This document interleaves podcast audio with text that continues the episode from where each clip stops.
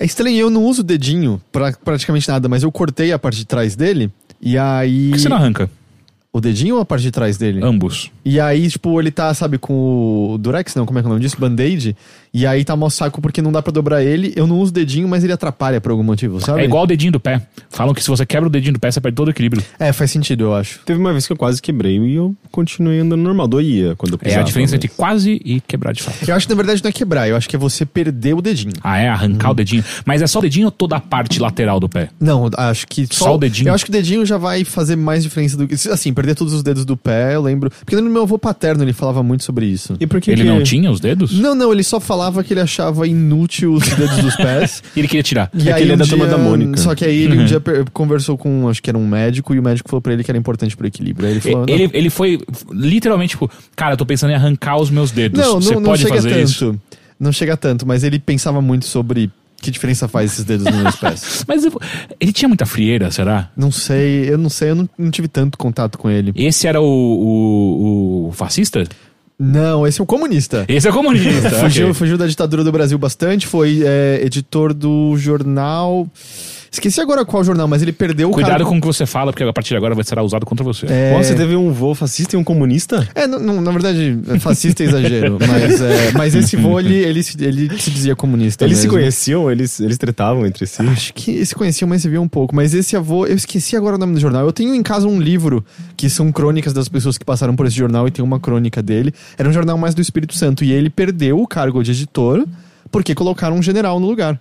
Caralho! E aí- Era o seu outro avô. E- Você tá e preparado aí- pra ficar tão próximo disso? preparado no- Botar um general no lugar do, do editor aqui do, do Overloader? E aí ele, ele teve que. Meu pai morou em muitas localidade- localidades, do tipo, eles moraram, moravam em Cabo Frio, no Espírito Santo, que é o reduto dos Nogueira da Silva. Mas, tipo, meu pai nasceu em Porto Alegre, porque meu avô fugiu pelo Brasil inteiro do- da, da ditadura. Cacete. É. Imagina se no lugar do Dan tiver um generalzão, tipo Mourão ali. Ele contava umas histórias legais. Ele teve um tempo que ele. Ele trabalhou com um bilhão de coisas, né? Ele já morreu faz tempo, então.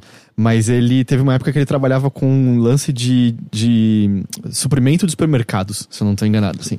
De não grandes mercados, mas de médio porte. E ele ia nos eventos, ele tinha dinheiro para investir em umas coisas. E um dia chegou, tava vindo uma pessoa, e aí meu avô conversando comigo dele, falando, tipo, dá licença que eu vou sair correndo, que lá vem esse chato com esses bonequinhos aí dele de novo. O chato com os bonequinhos era Maurício de Souza, com bonequinhos da Mônica do Cebolinha vindo falar do plano de gibis e tudo mais. E tá aí a grande mente de investimento do meu avô que ignorou Maurício de Souza Produções. E que puxa pros dedos dos, do- dos pés, né? Que os, Tá tudo ligado. turma da Mônica não tem verdade. Ele tava puto porque esse filho da puta faz sem dedo e eu queria, eu queria não ter dedo. Tudo se explica. Ele, enfim, é meio... Pô, a minha mãe deu uma dessa de ignorar uma. Não foi, se bem que não foi uma oportunidade, mas ela ignorou. é, na época que ela trabalhava com, com publicidade, minha mãe trabalhava aqui em São Paulo, ela trabalhou muitos anos na OGV. E era os anos de ouro da publicidade.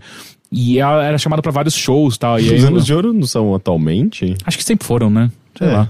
E aí ela tinha, recebia bastante, bastante convites pra pra shows de maneira geral. E aí um dia ela tava em um show no, no camarote e tal, tomando. E aí veio um cara e, meio bêbado conversar com ela. E aí a amiga dela puxou ela dizendo: Ai, sai de perto, esse cara é muito chato, tá tentando virar cantor e tal. Ah, qual que é o nome dele? Lulu Santos. Sério? Ô, mas o Lula Santos, por incrível que pareça, é um. É, um, tem um- é tipo um Ai, grande ai, nome ai. aqui no Pra onde você vai com isso Ok, aí? não, é, ok, ele, é- ele- ele- essa fala totalmente neutra de é um grande nome no Brasil, eu aceito. Não, mas ele, ele foi muito relevante. E, e ele, como compositor, ele foi importante também. É, Sim, ele tem uma relevância, sabe? Eu acho que ele. eh, Não acho que ele seja. Antes Maurício Matar, por exemplo, já tá no outro lado do espectro, né? Tipo, Antes do. Charlie Brown se tornar famoso com a música da Malhação, não era do Lulu Santos? é, sim. é, então. sim. Tá É vendo? verdade. Grande nome. Não, ah, gente, por favor, vai. Ele Mas tem, eu, ele tem eu, sua ia, eu ia comentar, na, teve uma época que eu tava pesquisando sobre esse, esse meu avô e eu achei essas informações e eu tinha compartilhado no Twitter. E aí alguém que me seguia no Twitter vai falar, cara, eu fiz um trabalho na faculdade sobre ditadura e eu encontrei documentos sobre seu avô e tal, e tinha o nome dele no trabalho lá que ele fez. Uau. Cacete. É. Mas de ser perseguido? Não, devia ser só, tipo, era alguma Matar coisa sobre pessoa. perseguição de jornalistas e aí ele tava no- nesse amontoado. Eu Mas acho ele que chegou a isso. ser preso? Ele não chegou a ser preso, ele fugiu. Hum, entendi.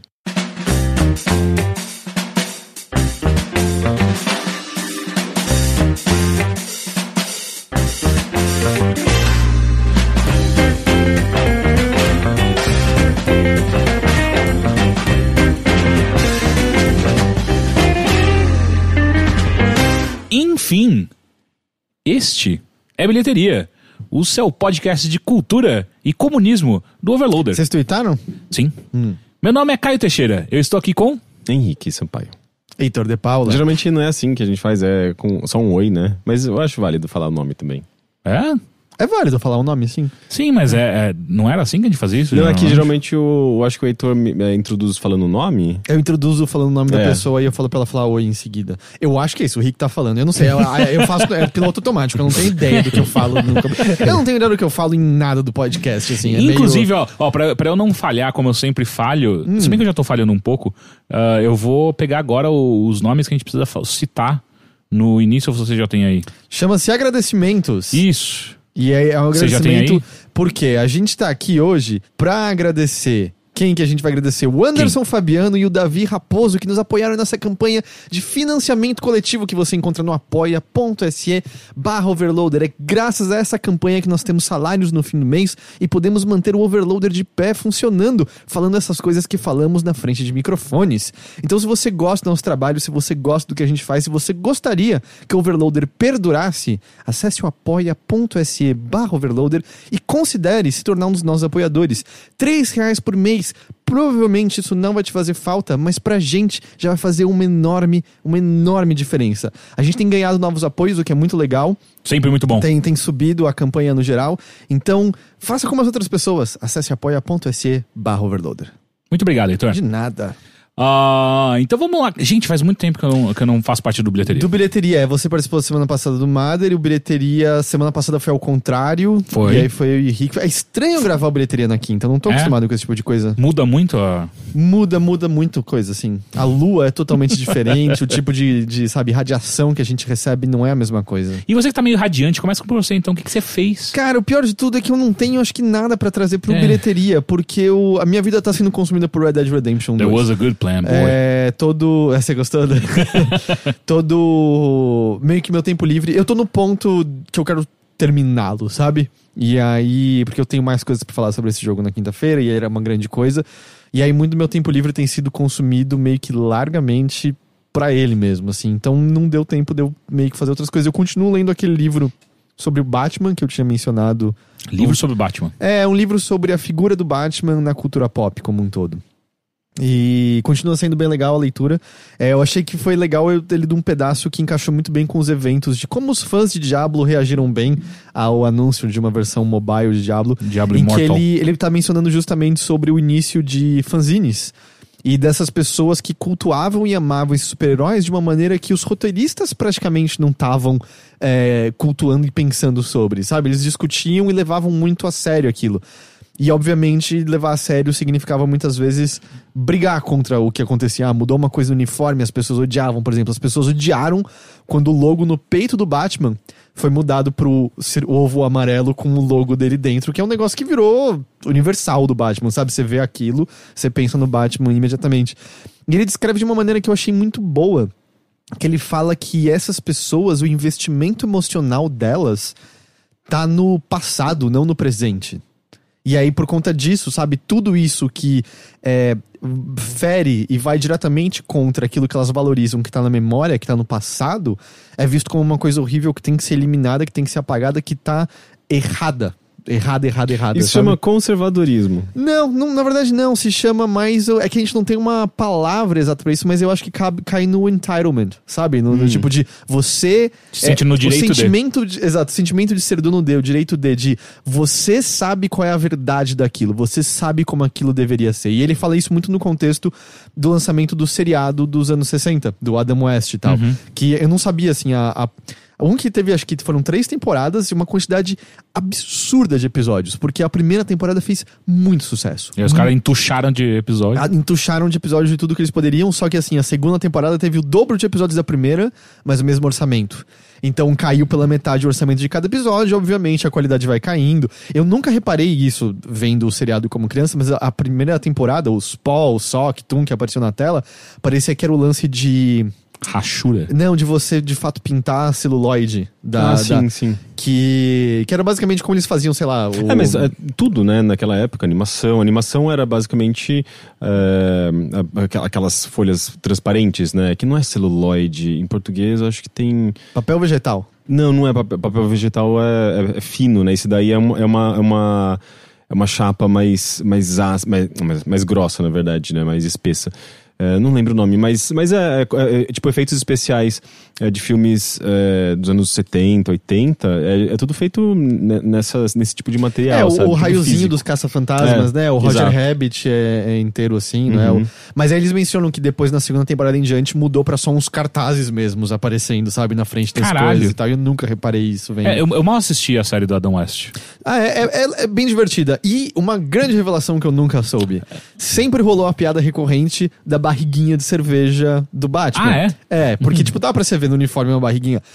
Não é o Adam West, o Adam West era mó saradinho, era o dublê das lutas que tinha a barriguinha de Caralho! cerveja. É, é o pior dos mundos, né? O seu dublê, o seu dublê entra e você fica com, com má fama de. E, mas aí ele menciona lá, assim, da- dos fãs olhando pra aquele seriado e ficaram putíssimos, assim, que porra é essa colorida? As pessoas estão dando risada do Batman. Como elas Mas, ousam em- dar risada Mas- do mas- Batman? mas Era sério é- detetive. O, dec- Como é que é? O Detective Comics. Então, varia Era muito. É, não, no começo era o Batman era com uma pistola matando bandidos que roubavam qualquer coisa, assim. Depois, quando veio aquele acordo geral de, do, da, da, da associação dos quadrinhos, sei lá, que era pro governo não meter o bedelho, aí virou uma coisa mais boba que é sempre impedindo Coringa de roubar um diamante, impedindo não sei o que lá de roubar não sei o que lá, sabe? E é nessa época, é, na época, por exemplo, que tinha série de TV que é meio pastelão, o- os quadrinhos já tinham, no mínimo, eh, já tinham, uma, já tinham tido uma fase mais cômica também, ou não? Sim, sim. É, na então por verdade, que, que os fãs ficaram tão revoltados? Porque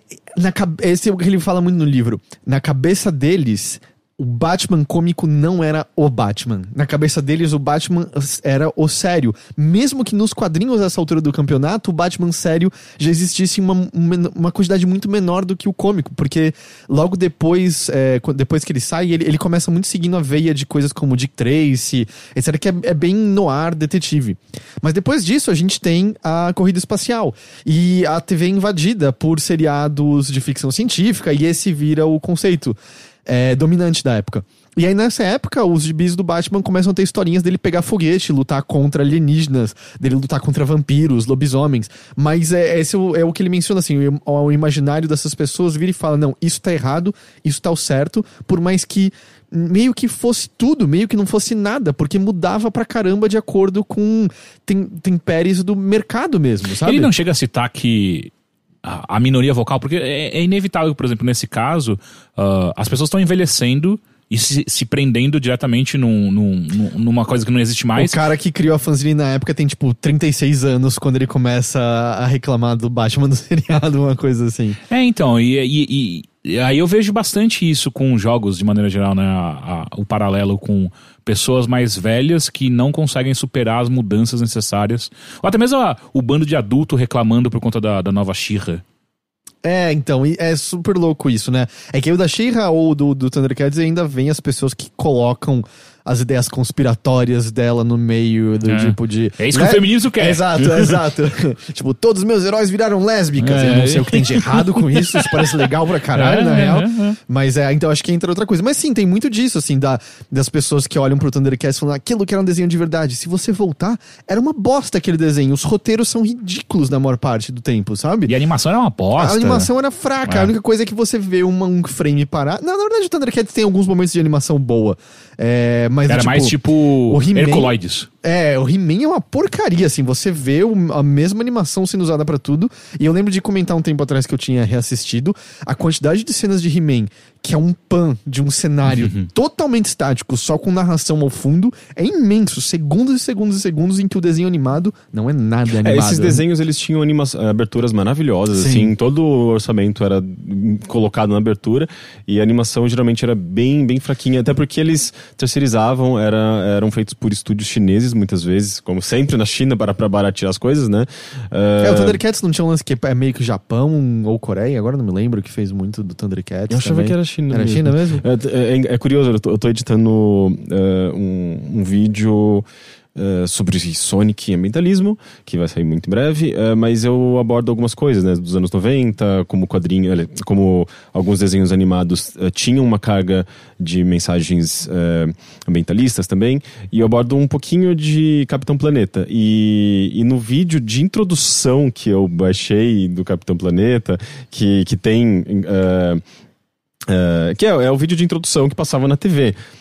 Tem um, um frame específico que eu percebi, assim, tipo de. Opa, tem alguma coisa estranha aqui.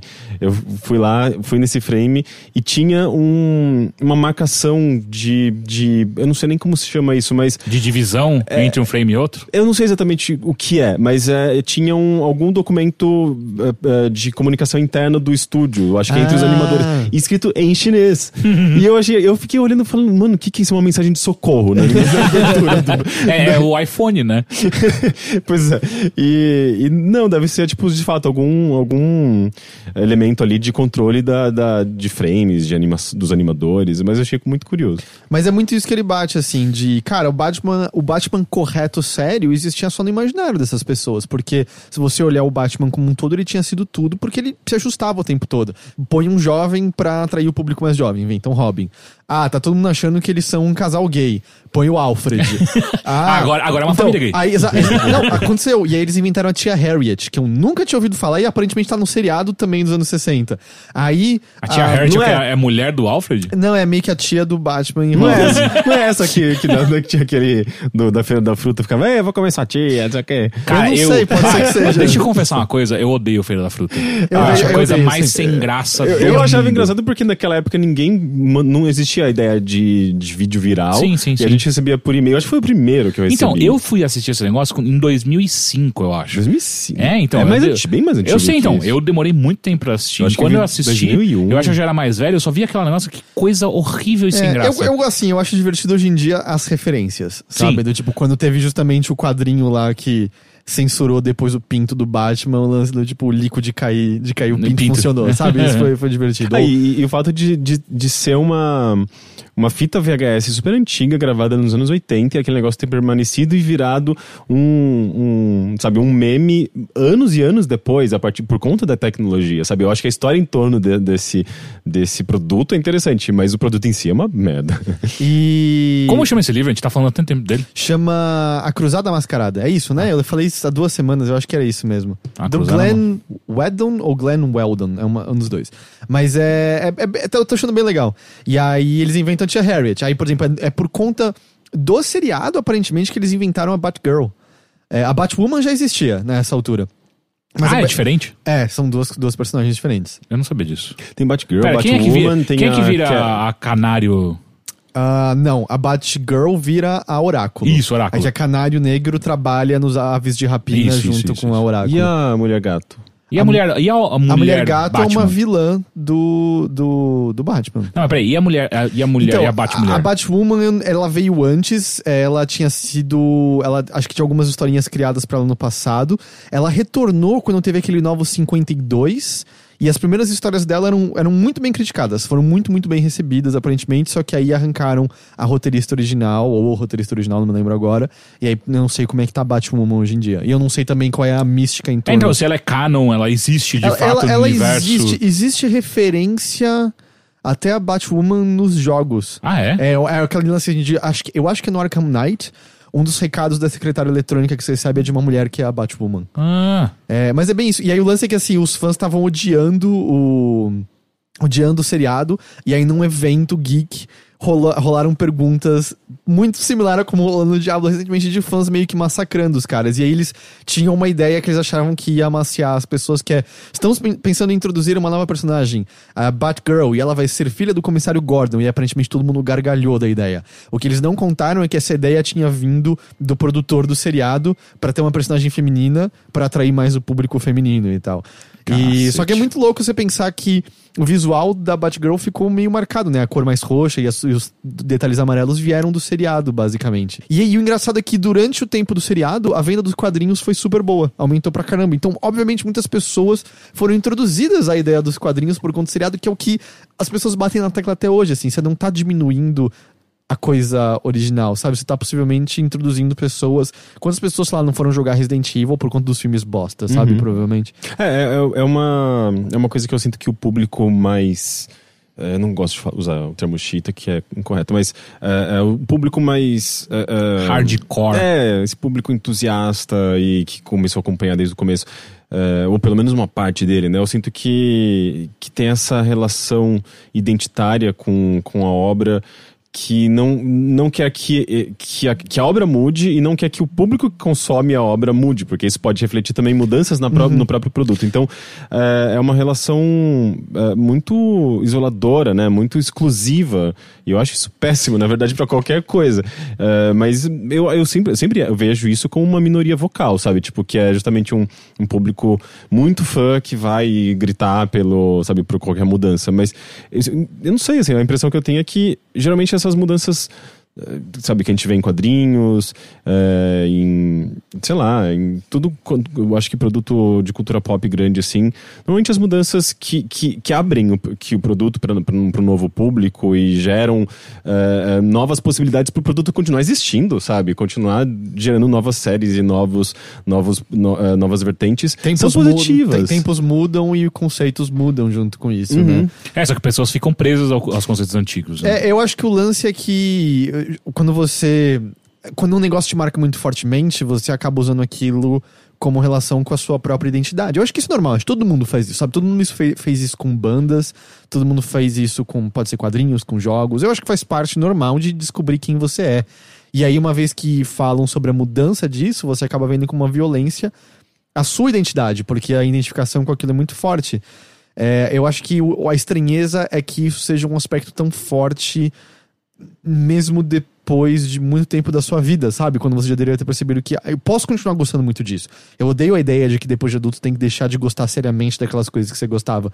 Mas, tipo, por que que entender que a modificação daquilo ou o apreço por outras pessoas altera o seu amor para com aquilo de qualquer forma, sabe? Essa é a parte onde não computa e eu acho que aí vem o lance que ele fala no livro. Investimento emocional não existe no presente, só tá no passado, porque para-se com a crença de que talvez algo no presente possa te marcar ou fazer você gostar tanto quanto aquilo que você gostou no passado, sabe? Sim, não, e eu acho que isso se estende a tudo, né? A, sei lá, a ícones eh, da indústria musical, a, a um relacionamento, sabe? Tipo, se a pessoa que, que você ama, você tem uma relação de posse tão grande que não, não, não, não quer deixar a pessoa tomar decisões por conta própria e, sei lá, e sair sozinha e, e mudar e tomar um rumo diferente às vezes. É, é, isso é extremamente tóxico e prejudicial, né? E Hum. eu acho que tem. é- é- é- deve ser um comportamento humano é, comum, assim, a diversas coisas, não apenas a, só, só Ah, uma não, relação é. de fã. sabe? Definitivamente. E a última coisa que, de novo, o livro continua sendo muito legal. É, a última coisa que eu queria mencionar, que é uma curiosidade que eu fui assistir e eu achei, achei interessante, é que você encontra um vídeo de casting é, comparando as duas duplas é, que chegaram na última etapa para serem Batman e Robin no seriado. Uma do Adam West e é Burt Ward, acho que era esse o nome do autor do Robin, e uma outra dupla que eu não vou lembrar o nome, mas que quase foi a dupla do Batman. E é muito legal você ver como contraste o- as duas duplas entregando, né, é, declamando as mesmas, as mesmas, as mesmas falas. Mas você vê as pequenas mudanças, a diferença que faz enorme. Assim, esse outro Batman era um cara mais atlético mesmo, com aquele queixo quadrado realmente assim. All de, American, É, né? total, assim. Ele poderia abrir uma lata com o queixo, sabe? e ele entrega tudo muito seco, direto ao ponto, de uma maneira meio austera. E aí você vê o Adam West, que tipo, não é um cara. Ele, ele era informe e tal, mas não tinha o porte daquele outro. E entrega tudo de uma maneira mais canastrona e tal, e você vê a diferença gritante entre um e o outro imediatamente. É bem legal. E vi- é um vídeo comparando os dois. Se você procurar Adam West, Burt Ward, casting, acho que você encontra, porque foi dos primeiros resultados que eu tive e foi legal. Animal, e isso que você não tinha nada pra falar, hein? É. ok, ok, ótimo.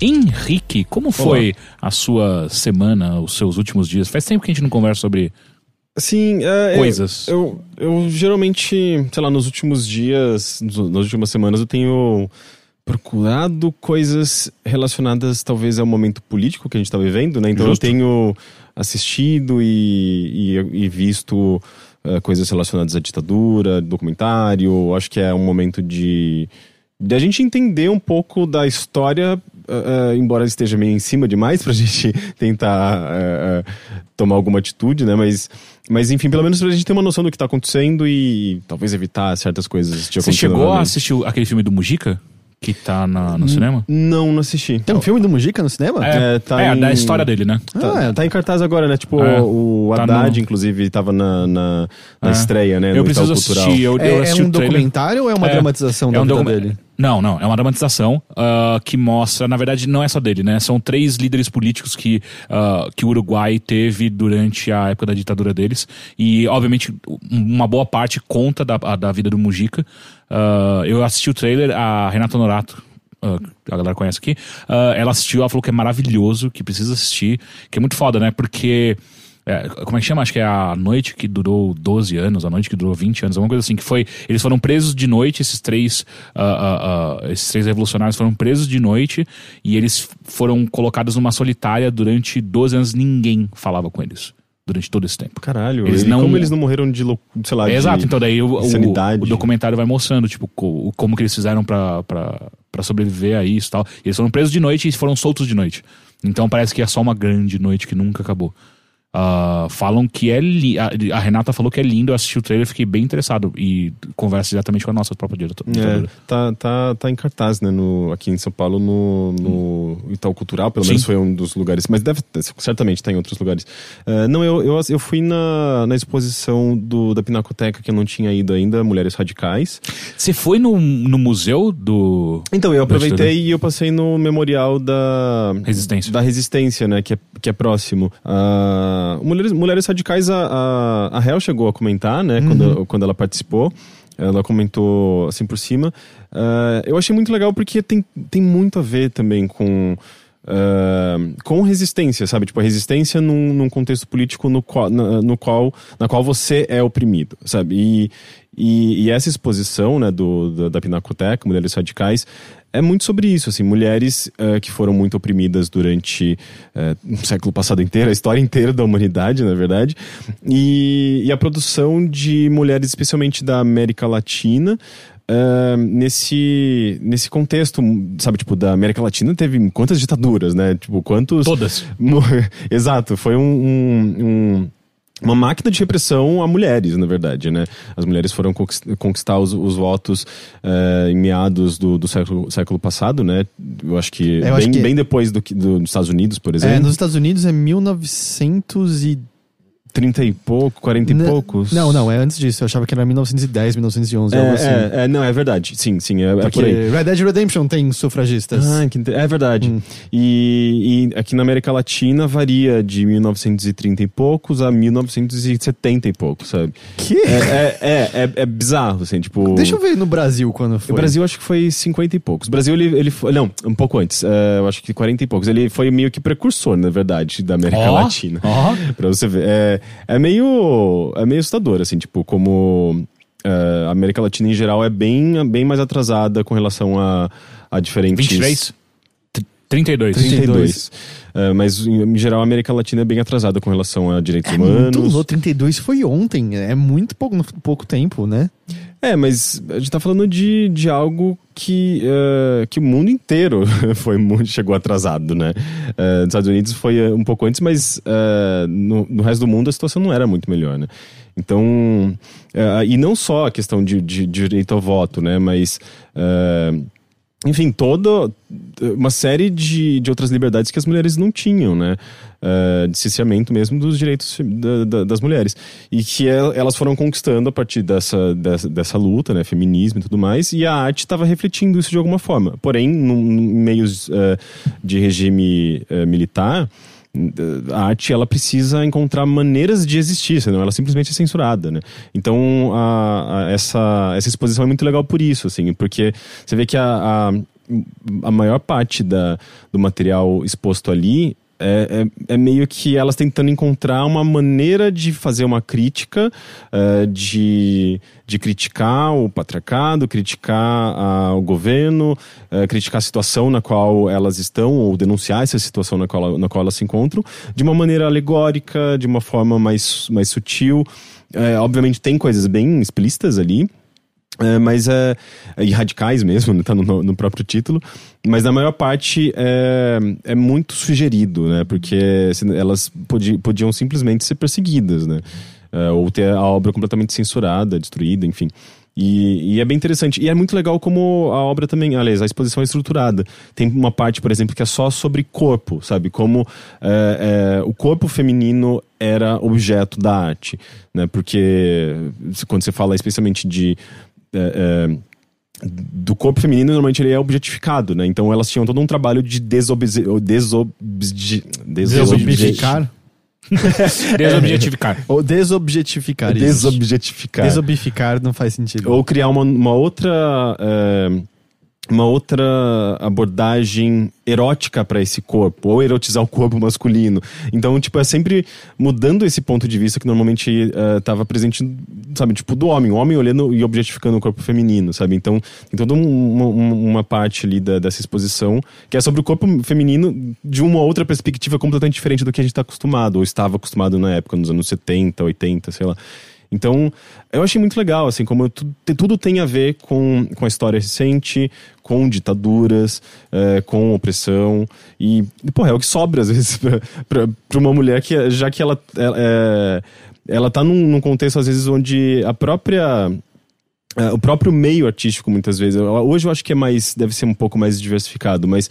É, imagino que nos anos 70, 60, uh, devia ser muito mais uh, complicado para uma mulher ganhar um, um, nome, sabe, por conta da sua própria obra.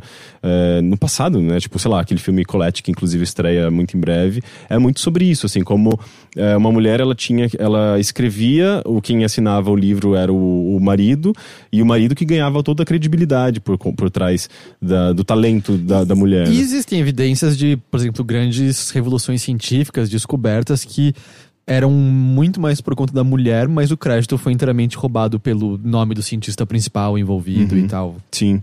Ou mesmo descobertas que foram é, que, que graças a mulheres fizeram grandes descobertas, só que a gente não sabe dessas, a gente não leva em consideração porque eram mulheres. Então tem a primeira programadora que foi responsável uhum. por colocar uh, o, o, foguete da NASA na, na Lua. Ela foi uma mulher que fez todos os cálculos, sabe? Ninguém nunca fala é, tá, mas isso. ela não foi a primeira programadora. Não, não, não. não. Uhum. Tem a primeira programadora também, ah, mas tá. só que tem essa mulher Como que... é o nome dela mesmo? Ah, agora eu não vou lembrar.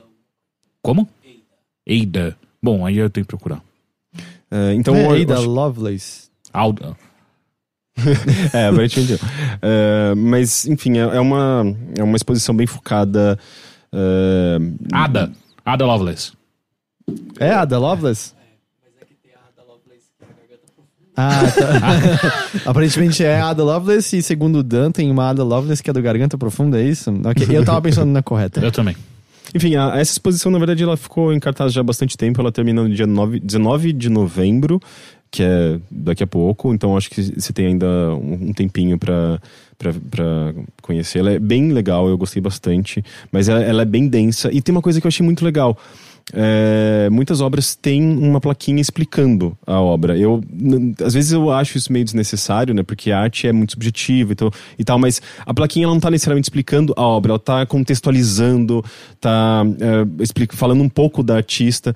E isso é muito legal, porque é, é, sei lá, eu que acompanho a arte, sabe, eu gosto, não tanto artes plásticas, mas é, eu gosto de, de exposições e tal. Eu tenho, muitas vezes eu tenho dificuldade. Eu fui no, na última Bienal e na maior parte do tempo eu tava muito mais, sabe, ex, exausto e, e, cansado de ver tanta é. coisa abstrata, coisa que você não consegue é, nem chegar num, numa interpretação. Você, você olha e você fica com aquela cara de interrogação. É muito difícil. E Bienal e, e é essa... muito 880 também, né? É. Tem Bienal que você Parece que é, eu sinto que é muito autoindulgente. Parece que é feito pra artista, sabe? E não é feito pro público. E eu acho isso uma merda na, no meio de arte, porque isso afasta o público. E, e essa exposição, Mulheres Radicais, essas plaquinhas ajuda a, ajudam a contextualizar e, e deixar é, a coisa mais acessível, sabe? Uhum. E, e mais próximo, não sei, as pessoas criam uma relação melhor com a obra. Então eu achei muito legal, sabe? É, em geral, assim, uma, uma exposição excelente. Uh, e ali do lado tem, é, bem pertinho né, do, do da Pinacoteca, Pinacoteca. tem o. Atravessando a rua, pra ser mais exato. É, um pouquinho mais pra frente, né? Mas tem o Memorial da Resistência que foi construído em 2008 no espaço que era o DEOPS é, em São Paulo, né? DOPS. Que é, é, é o DOPS ou é DO, DEOPS? DOPS, Mas DOPS. O, a sigla é DEOPS. Sim, DOPS. DOPS. D-E-O-P-S. Não, DOPS. Não é D-E-O-P-S. É Departamento de. Não, eu não lembro agora. uh, a De sigla. operações policiais. Eu acho que Departamento Estratégico de Operações Policiais. Caralho, peraí. Eu, eu, podia, eu podia jurar que é DOPS. Então, direto. é, eu chequei na hora, porque eu também cheguei. Eu, eu fiquei confuso, eu tinha certeza que era DOPS, mas. é, É eu, Drops. Eu vi- tinha visto que era DEOPS. É, enfim, que era um local onde. é, presos políticos ficaram É, presos. DOPS, sim. Você já foi lá, não foi uma vez, Teixeira? É, Departamento de Ordem, Polici... de Ordem Política e Social. DOPS. É, eu tinha visto que era DEOPS. O que tem. O, o que você pode ter se confundido é com DOICOD. Não, Não? da ICOD é no Rio. Exato. Sim. É... Mas é DOPS. É, mas é, enfim, DOPS. E é, onde presos políticos ficaram encarcerados, pessoas foram torturadas, e é um espaço que inclusive surgiu a partir da. da como se chama? Não sei o que da verdade. Comissão da Verdade. Comissão da Verdade, né? Tipo, que Sim. quando eles começaram a revisitar os documentos para. enfim, punir quem de- devesse ser punido e, e tentar. Devesse ser punido. e, e tentar trazer um, uma compensação. Da para as famílias, um pouco É. um senso de justiça, Nem alguma que seja enterrar o, o ente que não sabia onde estava, tal. E tem um monte de gente que não sabe, ainda, ainda né? não sabe onde pai ou avô foi, foi enterrado pelo exército e a ditadura. Sim. E lá eh, tem um, toda uma timeline, né? Uma linha do tempo onde você pode ter uma noção, um panorama, assim, de, de como foi essa... O antes, de- o, o, o meio e o depois, né? Uhum. Acho que de, de, sei lá, não, 1800 e pouco a, a 2000 e... Até- 2010, 2008, que é justamente Vai a criação. Até, até Lula, é isso? Não Ah, vai até Não lembrava o disso. Serra Governador, que é Hum. 2008 mais ou menos. Porque é quando, quando é, é criado o espaço ali, né? Bom, agora em 2019 provavelmente a gente vai ter quando acabar ele, né? É, eu, eu- não sei como, mas pelo que eu entendi, eh, as informações não foram, não, não, não foram muito atualizadas. Aquilo é tá desde 2008, mais ou menos ali, não tem coisas muito recentes. É, e eu peguei bem no finalzinho da tarde, assim, eu não acho que eu não fui em todos, todas as áreas acessíveis. Ah, então você não escutou a mas sessão de não, tortura. Eu fui na, nas celas. Então você não escutou a sessão de tortura. Eu acho que não. É uma das partes mais tensas e eu não recomendo a quem não. Sério? É, quem, quem não gosta de escutar esse tipo de coisa. Porque Eu acho é- que gostar ninguém gosta. Não, eu né? digo, não consegue levar isso de uma. se afastar do objeto. É, porque, tipo, eu, eu no- na semana bem na pass- entrada. Semana retrasada, eu fui, eu assisti o 1984, a peça, e na ficção, uma sessão de tortura já é um negócio, assim, tipo, dificílimo de acompanhar, É. sabe? Tipo, atores encenando uma cena de tortura. Eu Imagino que, sei lá, qualquer tipo de representação, aliás, representação não, qualquer... É documental, é um Document- áudio. é uma- um áudio que você tortura- escuta Nossa, cara, uma, deve ser uma tortura completa. É, e é tipo, cara. E, isso acontece bem na entrada. Quando você entra no, no memorial, tem uma, uma cadeira, uma mesinha e um, e um tonel cheio de água. E é pra representar que, tipo, a pessoa tá sendo afogada ali. Então, Você coloca o fone e ela tá tocando sem parar, né? Você coloca o fone, daí você pega no começo, no meio, enfim.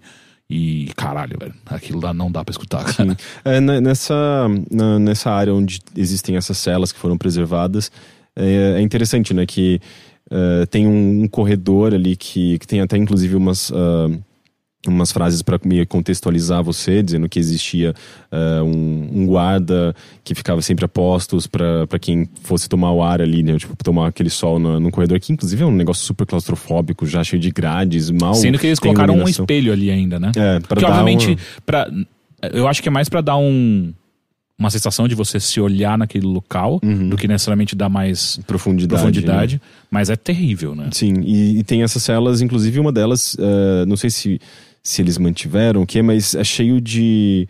ahm, Escritos na parede. Escritos, né? Tipo, marcados, assim. é, é, não só com canetas e tal, mas, mas perfurados mesmo, né? Tipo, pessoas que, que provavelmente é, rabiscaram de forma bem profunda, assim, pra aquilo ficar marcado pra sempre, a não ser que demolissem o local. E, e, tipo, é- não sei, eu passei horas, assim, procurando, lendo nome, sabe? De pessoas que pra gente são anônimos, mas é, eram vidas, pessoas que provavelmente foram perseguidos, desapareceram, morreram, foram torturados. Eu acho que tem a assinatura do Ziraldo ali, Ah, por é? exemplo. Uau. É, e é muito louco, assim, sei lá, tipo, você, falou do seu avô, né? Que, que ele não, não chegou a ser preso, mas ele poderia ter sido, ele poderia, poderia ter sido uma, uma das pessoas que, passou, que passaram por ali. E, enfim, muitas histórias meio que. é, que você, tipo, você não, não, não tem. Eu, não- eu não tive uma noção plena, sabe, tipo, de, de tudo isso, porque, embora você tenha ali alguns exemplos, né, algumas cartas de, de mães e filhos que mandavam para esses presos, é, você tem é, alguns áudios, você tem é, imagens e tal, mas é, é, é- é uma pequena parcela de todas essas histórias que, que aconteceram, né? Tipo, que a gente nunca vai, vai, vai, vai entender plenamente, né? Mas é, é, um, é um espaço bem... é, bem emblemático mesmo, assim, sabe? Tipo, você te- tem, ele tem um clima meio, meio pesado mesmo. Tinha bastante gente quando você foi? Não, eu, eu tava bem no finalzinho, assim, eu tinha, eu tinha passado a tarde inteira na exposição, eu peguei bem, sabe, quando tava prestes a fechar, por isso que eu não consegui ver tudo tão detalhadamente, assim, eu fui meio... É, quando eu fui, tinha, tava só eu e a Bia e a gente ficou sentado durante um bom tempo, assim, dentro da cela e é, é pesado, ainda mais na última cela, a- quando você entra e é um corredor, acho que são três celas, a última cela tem uma rosa no centro e tá tocando é, quando- eu levo minha jangada pro, pro mar, ou vou levar minha jangada pro mar, alguma coisa assim, que era a música que os, que os presos cantavam quando um deles estava sendo levado pra morte. E, cara, é, é, é tensíssimo, sabe? Tipo, Sim. Você sentar naquela cela, escutando aquela música e, e vendo é, to- todas es- essas inscrições nas paredes é. é- eu fui an- muito antes do, da gente ver essa. O que a gente tá passando agora. E já foi pesado. Eu não sei como é que eu reagiria indo agora, saca? Tipo, é- Sim. é É, ainda mais quando você pensa que eram intelectuais, às vezes era um professor, era um estudante, sabe? ah, a mãe de uma amiga minha, ah, Isabel, que participou aqui, ela, ela foi presa eh, pela. eh, provavelmente deve ter passado, sabe? Tipo, num DOPS. DOPS. É que tem, É, então, inclusive, tem ela, vários, tem, né? ela tem no, no apartamento dela, eu acho isso muito curioso. Ela tem um, uma foto emoldurada no, no corredor, assim, do, do apartamento. eh, Dela sendo presa, tipo, meio que talvez como um ícone de, de resistência, de eh, eu passei por isso, eu não esqueço isso, sabe? Tipo, uma, uma, uma memória. E, e, e- sabe, tipo, pessoas que não deveriam ser tratadas dessa, dessa maneira, de Ninguém maneira deveria ser tratado dessa Exato. maneira. de Então jeito nenhum. é. é- Pra um bando de filha da puta agora dizer, né, que não, só vocês Não existiu. mereceram, não É. existiu, ou... Uhum. é.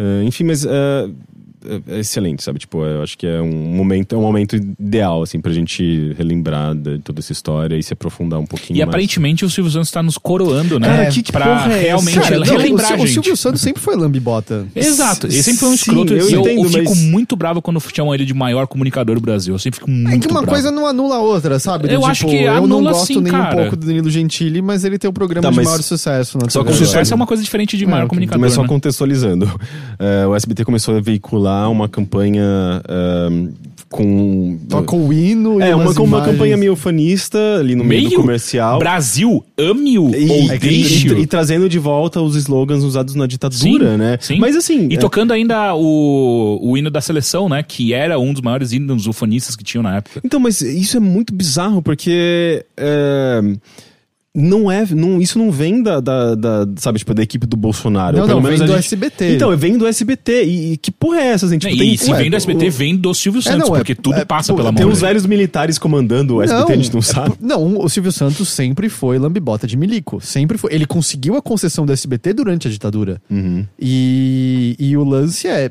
A, a leitura que eu faço é: ele quer dinheiro público, é isso. É, Porque já tá, sentido. já tá óbvio que os, todo, todo veículo que criticar o nosso futuro presidente corre o risco de perder verba pública, ele já tá botando ele a propaganda, porque é um cara sem escrúpulo nenhum. E tá provavelmente querendo ir atrás dessa fatia desse bolo. É Sim, isso. ainda mais vendo que, que a Record é, Já tem. já A deve Record- estar lá no a topo Record é da o lista, veículo né? oficial. É. Não, não é- vamos esquecer. é publicidade, tipo, não né? vamos esquecer que é o canal da Raquel Scheherazade, é o canal. Que do- inclusive fez, fez, fez críticas ao governo. Ao- Vai tudo bem, entender. Mas é o canal do Gentili e do, do Roger. É o canal que há pouco tempo teve uma novela infantil no qual Hum. uma garota negra sof- sofria racismo. Ela vai reclamar e ouve, eu não sei se era, o- era mãe superiora, sei lá o que que era, falando tipo, não, porque é, a, a, o lance A normalização era, do- É, não, assim, você, você reclamar disso é perpetuar o racismo. É. Então, assim, tipo, a única coisa boa que esse BT já fez foi reprisar Chaves. É isso. E nem mais isso eles têm. Oh, e sabe, e sabe Não, então, a- a- alguém, alguma outra emissora comprou. Eu acho que foi Multishow, É, coisa, alguma assim. coisa assim. É, Perdeu até isso. É bizarro, é, É. muito esquisito como estão até hoje brigando por Chaves. É, mas sabe que eu achei muito curioso? Nesse dia eu tava. Por alguma razão, não me lembro agora porque, mas eu tava vendo comerciais dos anos 80, 89, nos- bem ali virada da, da década, e, e eu peguei uma. Um, sei lá, tipo um comercial inteiro, né? Tipo um, um trecho comercial inteiro do SBT. Tinha 10 minutos de comercial. Eu nunca entendi. Caralho. Nunca imaginei que podia ser. Nossa, 10 minutos. É, eu achei muito É bizarro. maior É do um programa. É, É um é programa. maior do que um episódio de desenho animado do Cartoon, sabe? E, e- e, tipo, tem essa coisa nostálgica de você ficar vendo, tentar lembrar ou não. Mas aí no meio. Eu vi aquele que você compartilhou Então, esse daí que tinha da, 10 minutos. da lata Ah, não, é. é Isso, isso, isso daí é quando tá desligando, né? é, o o a vinheta de Isso daí, se eu tava assistindo do- isso da daí, eu falei, fudeu, acordar amanhã. Eu não acordo mais amanhã. Era meio, é muito louco, né? Tipo, era o começo do dia, o fim do Uhum. dia.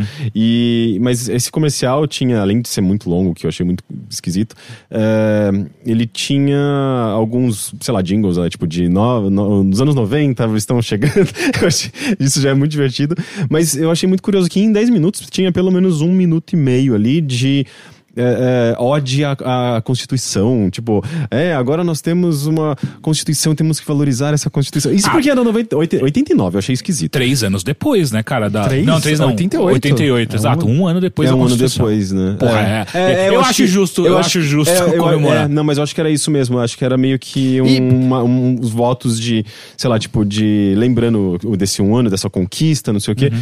Mas no meio. No, no, no SBT, sabe? Eu achei meio. Porque a Não, mas é propaganda. porque o SBT tá cagando. Desde que quem tá no poder, eles vão apoiar, Hum. saca? É isso que sempre vai acontecer. Só que o problema é que eles são completamente sem Tem menor outra coisa. Ah. É, Foi em 89 que o Silvio Santos fez campanha pra ser presidente do Brasil. Ah, Hum. é verdade. E, e ele. E- e ele foi mal, né, nas pesquisas no final. Tipo. Teve alguma coisa que ele foi barrado, né, É? de ser candidato. Ele não poderia por, por ser dono de uma Eu não emissora? sei exatamente o que é. É, não, não. Eu acho que. Eu, atualmente a gente tem certeza absoluta que a, a lei impede isso. Acervo Estadão. Silvio Santos foi candidato a presidente em 1989. A apresentador e dono do SBT chegou a fazer campanha pelo Partido Municipalista Brasileiro. Ah, cadê? Na história que a campanha eleitoral de 89, a primeira eleição presidencial direta após o fim da ditadura militar. Ah, o Silvio Santos foi candidato. Após ser candidato pelo PFL no, lugar de Aureliano Chaves, o apresentador de TV e dono do SBT chegou a fazer campanha pelo Nanico Partido Municipalista Brasileiro por alguns dias, liderar as pesquisas de intenção de voto. Na manobra para viabilizar a candidatura do Homem do Baú, ah, o candidato Armando Corrêa renunciou em favor de Silvio Santos há poucos dias das eleições, mas eleitores que quisessem eleger o Homem do Sorriso teriam que votar no nome Corrêa na cédula. O Tribunal Superior Eleitoral julgou os vários pedidos de impugnação eh, impetrados por partidos adversários e decidiu barrar a candidatura. Por sete votos a zero, os ministros do, do TSE entenderam que Silvio Santos era inelegível por ser concessionário de uma rede de televisão e consideraram inexistente o Partido Municipalista. É isso. Considerando inexistente, isso é maravilhoso. Ah, Mas dado que era o ano, tava o ano É, de eleição e ele candidato, deve ser por isso, né? Porque eu achei muito estranho ele ter uma mensagem política e, e exaltando a Constituição. Muito, muito louco, né? Ahn, mas enfim, fica aí. Assim, Fica aí, né? Fica aí essa, essa realidade sugestão brasileira. de você assistir o, o, o comercial do SBT de 89. E sem falar que tem a- as vinhetinhas maravilhosas de Natal, né? Que fazia muita criança chorar. Tinha o Jesus que me dava muito O medo no fim Jesus do... era bem Eu não lembro. Era no fim do domingo ou era no fim de todos os dias? E eu não lembro. Era um Jesus, era só um close de uma cara de um homem. um Jesus bem eurocêntrico, É, né? o, Je- o Jesus das imagens né, que a gente tem. E, e era, Mas uma, era, um- escuro era, pra era- era uma reza, mas com puta eco a voz dele, não É, não, é, é tipo o Jesus não lembro. com uma- luz saindo da cabeça dele como se fosse, sei lá, uma auréola, assim. Aham. Mas só aquela luz, o resto, assim, muito sombrio, muito, sabe, uma imagem meio sombria. E, e uma voz grave, tipo, com um eco, como se fosse. Cid lá, Moreira. Parece, na verdade, parecia um demônio falando, sabe? E, e não sei o que. É tipo, você, não sei o que, e chamará de meu É pai. verdade. Era muito Dava assustador. muito medo desse Jesus, cara. Eu não lembro disso, cara. Ah, enfim, é isso, Rick. Sim, eu queria comentar um pouquinho do, do, do livro do Twin Peaks que eu tô terminando, mas eu deixo pra semana que vem. Beleza. Posso falar uma coisa só que eu esqueci? Pode. Só uma recomendação. Eu participei de um outro podcast que saiu essa semana. Hum. Eu participei do Papo Torto. Papo torto. E nele tava o Dan também. Olha, E tava o PC Siqueira e o Luiz Thunderbird. E a gente também ventilou um monte de coisa sobre política e sobre juggalos. o Luiz e- Thunderbird. Faz sentido. Sim, o Thunderbird. É, ele chama Luiz? É. Eu nunca soube disso. Não, o primeiro nome é Thunder, o sobrenome Bird. Eu, É, na MTV Thunder pra mim. Luiz Bird, não é? Na MTV pra mim era só Thunderbird. Ah, não, tudo bem, mas tipo, sa- sabe que gordo não é o sobrenome do João, Aliás, né? o João Gordo também tava nesse podcast? Não, E o Kazé. Também não. E a Marina. Vamos, vamos citar todo mundo que trabalha na MTV, vamos, Em vamos algum lá. momento. Vai ficar melhor cada vez mais. E o Borbs, não. E a Didi, E não. o Léo Madeira. E o Léo Madeira, não. Ah, o... Rafael Losso, Raf- que inclusive é amigo meu de Twitter. Eu ia... Quem que apresentava lá do BMTV? O Massari. Massari, Massari. não tava lá E a, também. obviamente, a principal de todas. Astrid, Astrid não, veio... não, Astrid não. Penélope. A, a gente, vocês estão esquecendo da, da principal, a, a- que foi da, da cultura durante um tempo. Marina Persson. Marina Persson. Não, não é a Marina. A... Luciana Amaral.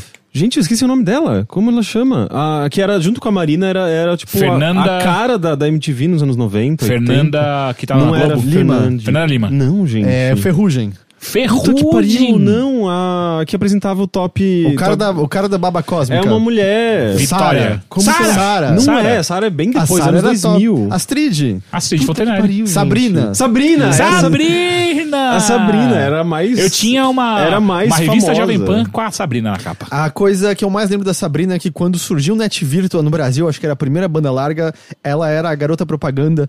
E aí, se você entrava no site do Virtua pra ver as velocidades, tinha um GIF dela, que na verdade era só uma foto dela parada, e a cada 10 segundos só um olho piscava, tum, sem nada se mexer. Era assustador. E eu ficava vendo lá. Porque eu, eu, eu ficava, tipo, sonhando com banda larga pra jogar Counter-Strike. E aí eu ficava olhando ela, pum, dava uma piscadinha, era isso. Nossa, tinha Didi também.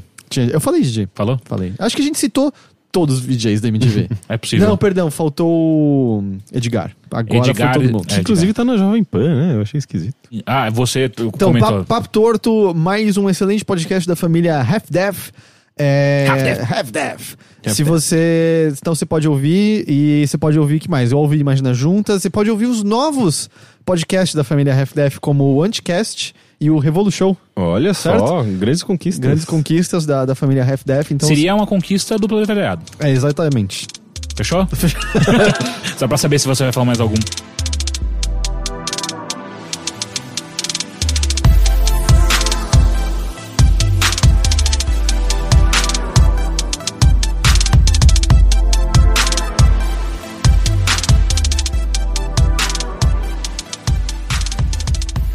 Então é o seguinte, ó, o que eu quero saber é. Eu tenho algumas coisas, faz muito tempo que eu não venho aqui, eu tenho algumas coisas pra poder falar. E eu quero que a gente escolha juntos. Eu, sei, eu, eu- assim, eu quero ouvir você falar sobre a mansão, mansão Foster assombrada. Isso, Mansão Foster. E para amigos porque, imaginários. tipo, as pessoas gostam muito dessa série. Sim. Mas a, a gente teve cobertura de Venom porque o Lucas do Nautilus falou aqui. Mas eu acho que eu queria ouvir você falar de Venom também. Venom é. também. Tem Venom, ó, então tem Venom, Sabrina, a maldição da. Sabrina, eu falei um pouquinho semana passada que eu vi o primeiro gostando? episódio. Eu, eu, eu vi só o primeiro e eu gostei. Achei mó legal. Piora um pouco, mas continua bom. Ah, então eu vou falar primeiro de Venom e depois a gente fala da maldição da, da Casa Hill, ok? Venom. Venom é um filme onde todos estão. Todos os atores estão trabalhando em Venom, menos o principal. Que é o. Como chama? Tom, Tom Hardy. Tom Tom Hardy. Tom Hardy, ele tá. pro- Ele, ele deve ter assistido Yes Sir, sabe? O, Sim Senhor do. Do, Do Jim Carrey? Do Jim Carrey. Que é surpreendentemente divertido. E ele falou assim: eu vou fazer igual. Como dizer sim o tempo todo? Ou, ou atuar como Jim Carrey? Atuar como Jim Carrey. Ele eu vou fazer igual e não só isso. Eu não vou avisar ninguém. E aí ele foi lá e fez Mas o alguém deve ter gente, mas não, né? o diretor deve ter, deve ter direcionado minimamente. o dire- Então, o eu, ator eu, ali. eu não sei, cara. Às vezes o diretor devia estar olhando pro outro lado toda vez que o Tom Hardy aparecia na tela. Lá, ah, não é, o tom, esse filme tem um tom mais cômico, então acho que ele, não, ele, então, ele, então, ele foi. Sabe qual é o tom mais cômico dele? É o Tom Hardy. Pará, pá, pará, pá. Não, mas eu acho que o tom cômico não é só por conta do ator. Eu acho que é o, o, o filme tem uma linguagem mais cômica.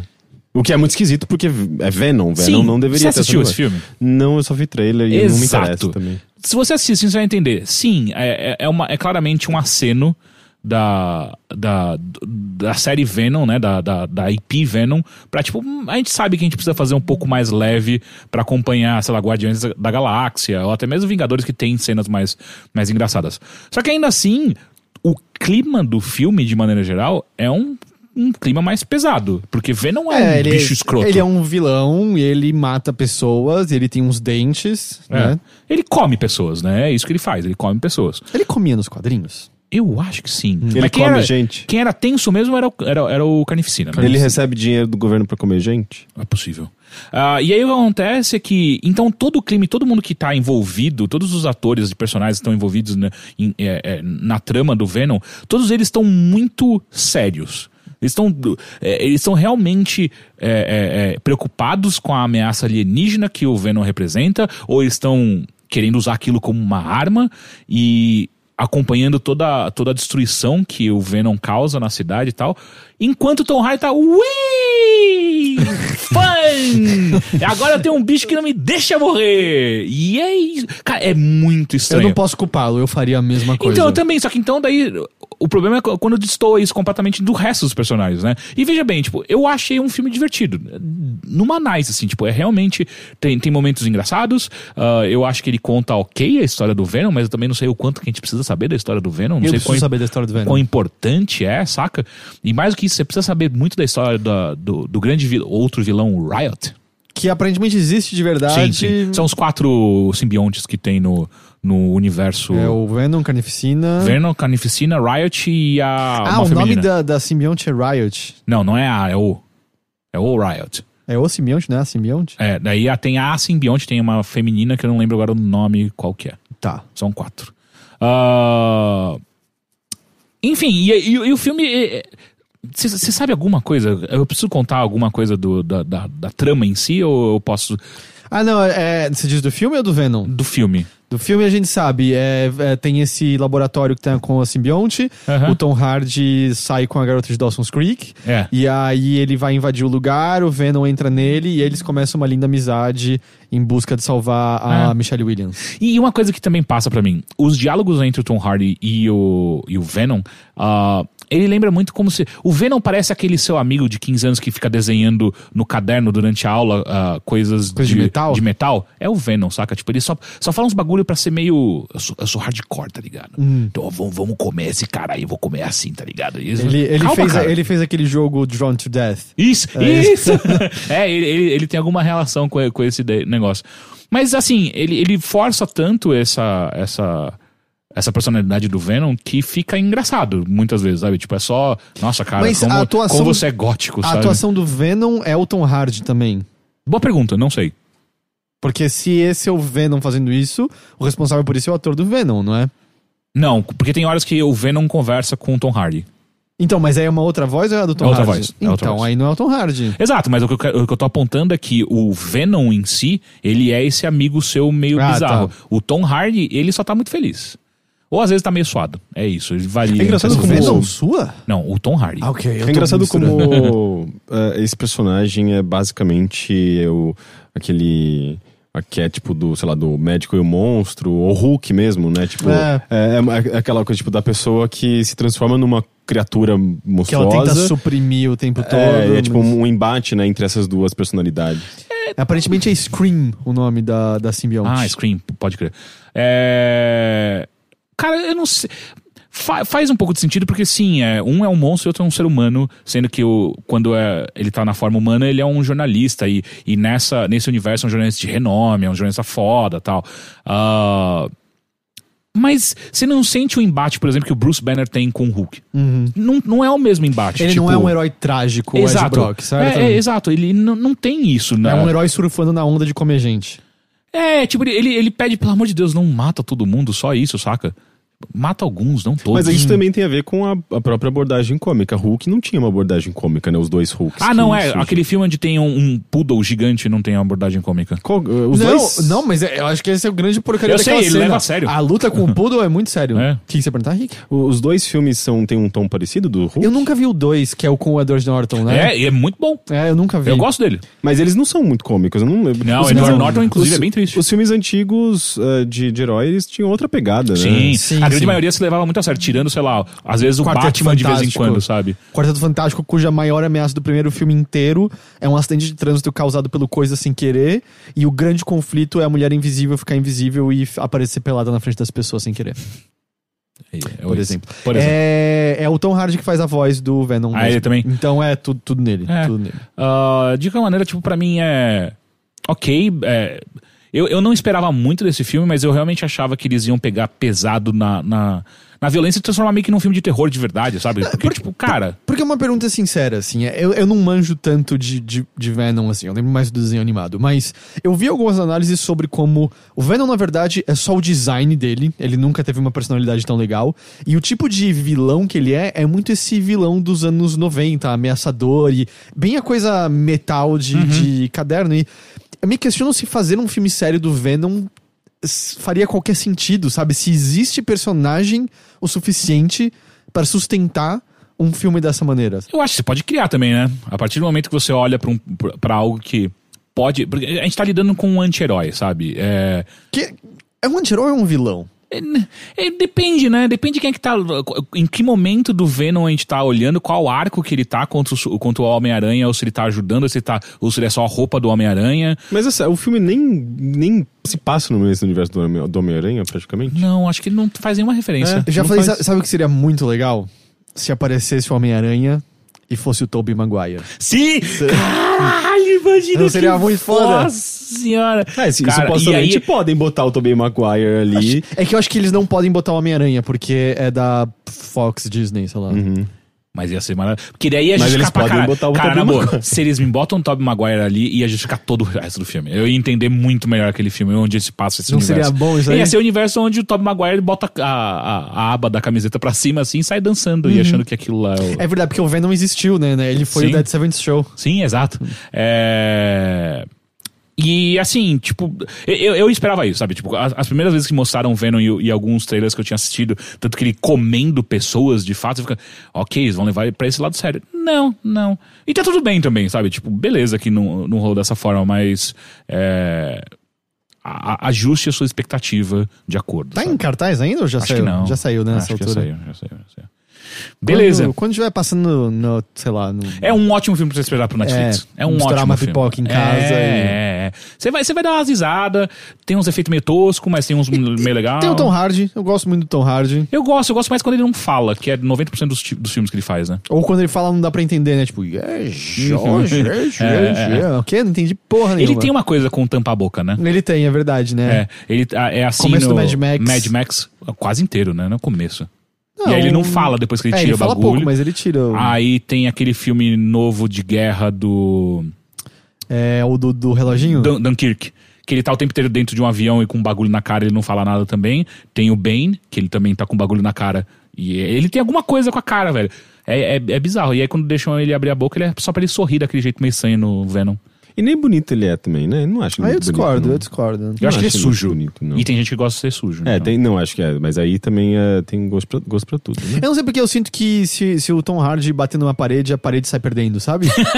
Ele não é. É engraçado porque ele não é tão forte quanto no Bane, né? Mas ele é grande, não é? Ele é grande. Não, não sei. na ele minha, é largo. Na minha cabeça ele tem tipo 2 metros e 20. Não, eu acho que ele é baixinho. Sério? É, tanto que tem algumas cenas de luta do Venom e tem uns caras mais altos que ele ali. Será que a impressão que vem é só porque o sobrenome dele é Hardy? Eu acho que é por conta do Bane. Do Bane. É, mas aquele. Ba- Eu, eu detesto aquele Bane. Eu detesto aquele filme. Aquele filme é fraco. Aquele filme é ruim.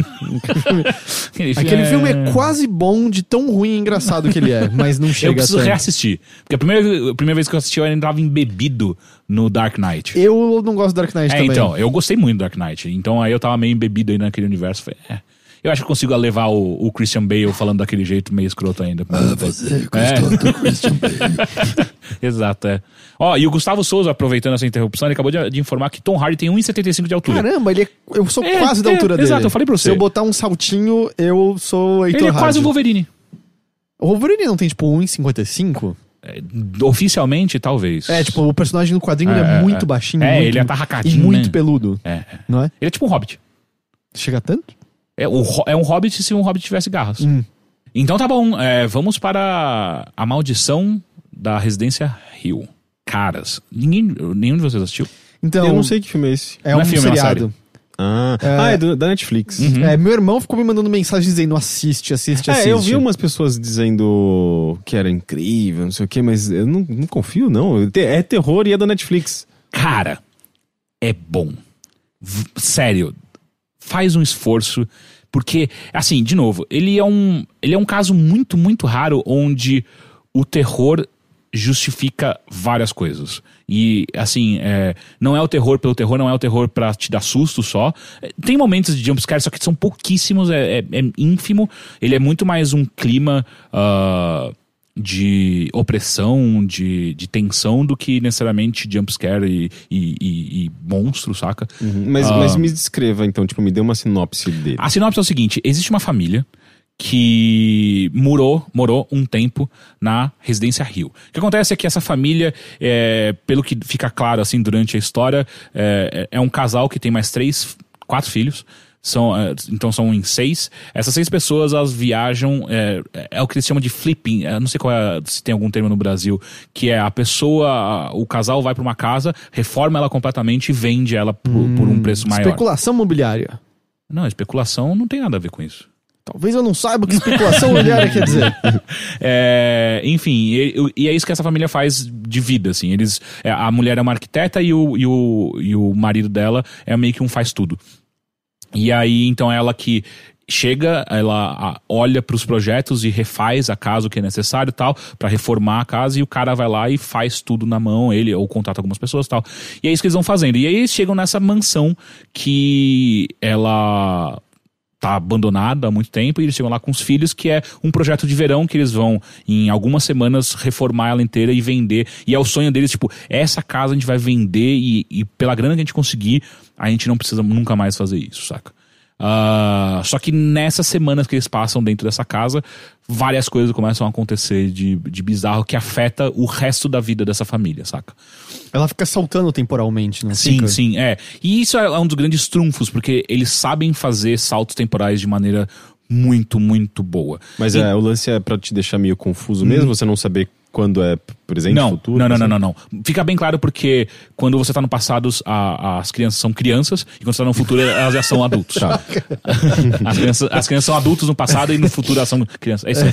É, Então o que acontece é que não, não é em nenhum momento é pra te deixar confuso. O que, o que vai acontecer nos primeiros episódios é você tentar identificar, ligar qual criança é qual adulto. Porque eles não ficam fazendo questão de, ah, essa aqui é essa criança aqui, hein? Você também É, a tem gente tá em que- 2018, a gente tem... Exato. Ele, Então, ele não subestima a inteligência. Tu- tudo desse- dessa série não subestima a sua inteligência. Então eles deixam muita coisa em aberto pra você ligar pontos e pra você fazer, ah, agora eu saquei o que tá acontecendo.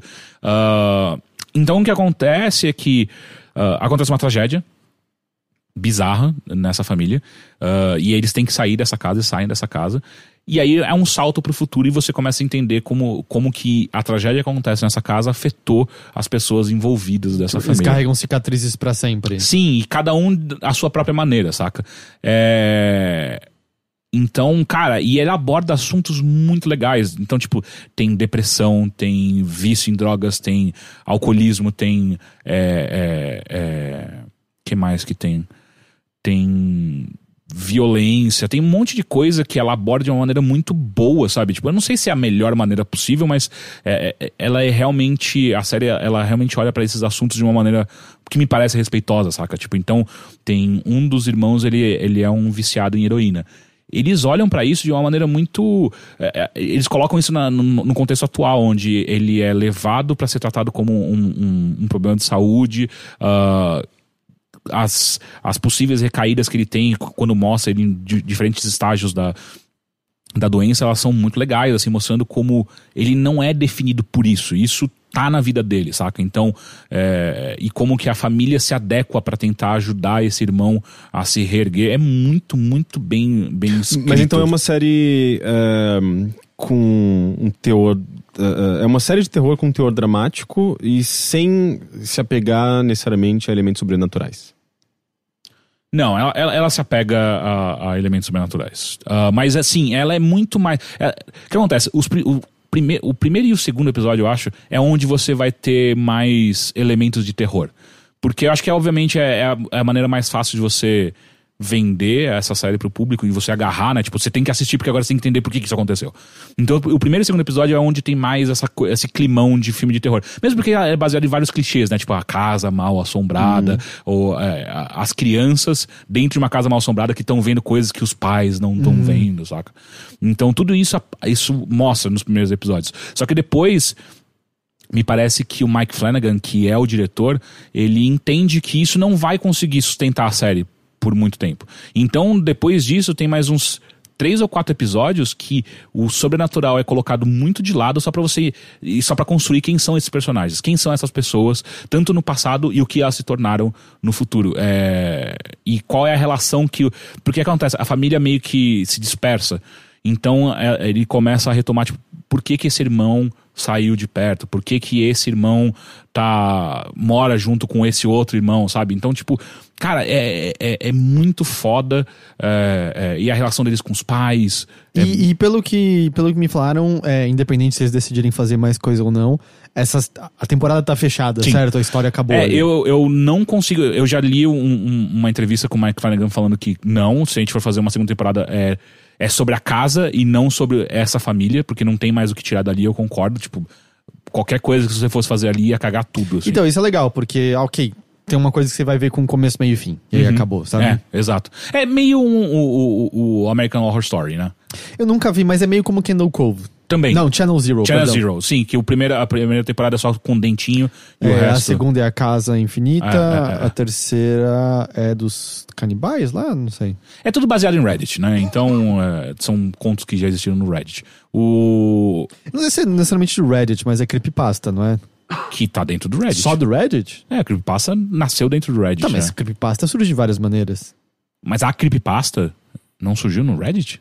Pra mim, creepypasta é um gênero. Ah, é? Pra mim é. Eu sempre identifiquei como um, um- um subreddit e. Mas eu acho que é considerado um gênero, sabe? Se você criar é? um boato, rumor de terror, que obviamente é mentira de qualquer lugar que seja, É uma mesmo? creepypasta. É, porque Eu na verdade disso. creepypasta, na verdade, é um, sei lá, uma lenda urbana. né? Eu não sabia que existia Creepypasta antes mesmo do Reddit. Não, Isso- aí eu já não sei se existia antes, mas meu ponto é que eu acho que você Ah, pode... hoje em dia é, virou isso. Ah, tá, ok, tá. Aí eu consigo entender. Tipo, Pokémon Black é... Quer dizer, hoje em dia é um jogo, mas na época era uma creepypasta. Sim, ou aquela fita do, do, do, do Zelda. É, é, nossa, eu amo aquela, É, amaldiçoada. É. Ah, enfim, então, essa série ela se fecha nessa, nessa própria temporada. Pelo menos essa temporada ela fecha ali. Você, você entende? Ela se resolve ali, saca?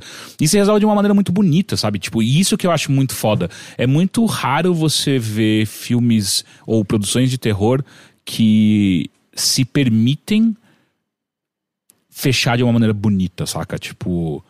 E não necessariamente que tá todo mundo feliz, mas é de uma maneira que seja satisfatória, que, que, que, que faça jus ao seu, à sua audiência, não, não subestime ninguém, e que. E eu, e eu tô falando dessa maneira muito generalista, porque, cara, qualquer coisa que eu falar dessa série vai ser muito spoiler. Porque é, ela, de novo, ela tem esses saltos tem- temporais que contam muito, muita coisa e e personagens são diferentes e, e eles lidam diferente com muitas coisas que qualquer coisa que eu falar vai, vai fazer um clique rápido na hora que vocês estiverem assistindo. Ah, e isso tem. Talvez pessoas não gostem disso, mas essa série ela também se baseia muito em reviravoltas, né? Tipo, ah, era isso que tava acontecendo. E aí, porra, agora tudo meio que se liga, saca? Então. Enfim, se você não gosta disso, talvez. E eu ouvi dizer que tem um episódio específico que tem um susto que tá pegando todo mundo, que todo mundo berra e... Cara, foram alguns sustos que eu tomei ali que foi, uou, ok, eu não tava esperando por isso. Porque geralmente, filmes de terror, depois da quantidade que eu, que eu já assisti, e até acho que você também, Heitor, você vê a quilômetros vindo, né? Sim, Tipo, sim. Ó, em 3, dois, um, um susto. E, ah, é. É, eu não gosto de susto, eu acho susto muito barato. É, eu também não.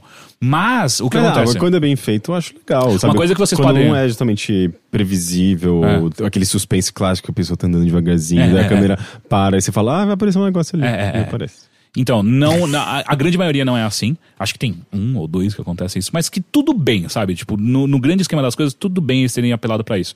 Mas uma coisa que eu achei muito foda, que depois que eu acabei de assistir, eu vi uma entrevista falando, uma entrevista não, um artigo, acho que foi da IGN até, falando, sabia que em quase todos os episódios tem um fantasma escondido? Ah, eu vi umas pessoas E falando aí disso. eu falei, não pode ser, cara, porque tipo, tem alguns eu peguei, eu falei, nossa, que da hora, né? Eles estão colocando bem no canto que você não, se você não estiver prestando atenção na cena, você não vai ver que tem um fantasma ali.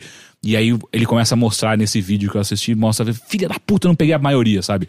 Então tem essa esse esse treasure hunt de- durante o episódio Você sabia? Eles mataram uma pessoa por episódio para que ela assombrasse a película e aparecesse em pontos diferentes. Vocês vocês lembram daquele. Três solteirões e uma ideia? É, é, sim, dessa história. É assustador, Que eu- cara. Mas é eu, todo- acho que a primeira vez que eu vi foi num Gugu da vida, É. sabe? Tipo, é, eu, obviamente, quando era criança, eu via aquilo, eu ficava morrendo de medo. Hoje Mas é era pra- um, era um cartaz só, né? Era um Era um, cartaz? papelão só. Eu, eu, pra mim sempre foi um fantasma. É, Mesmo não, essa, não não, perdão, essa explicação é mais lógica, é verdade, faz sentido.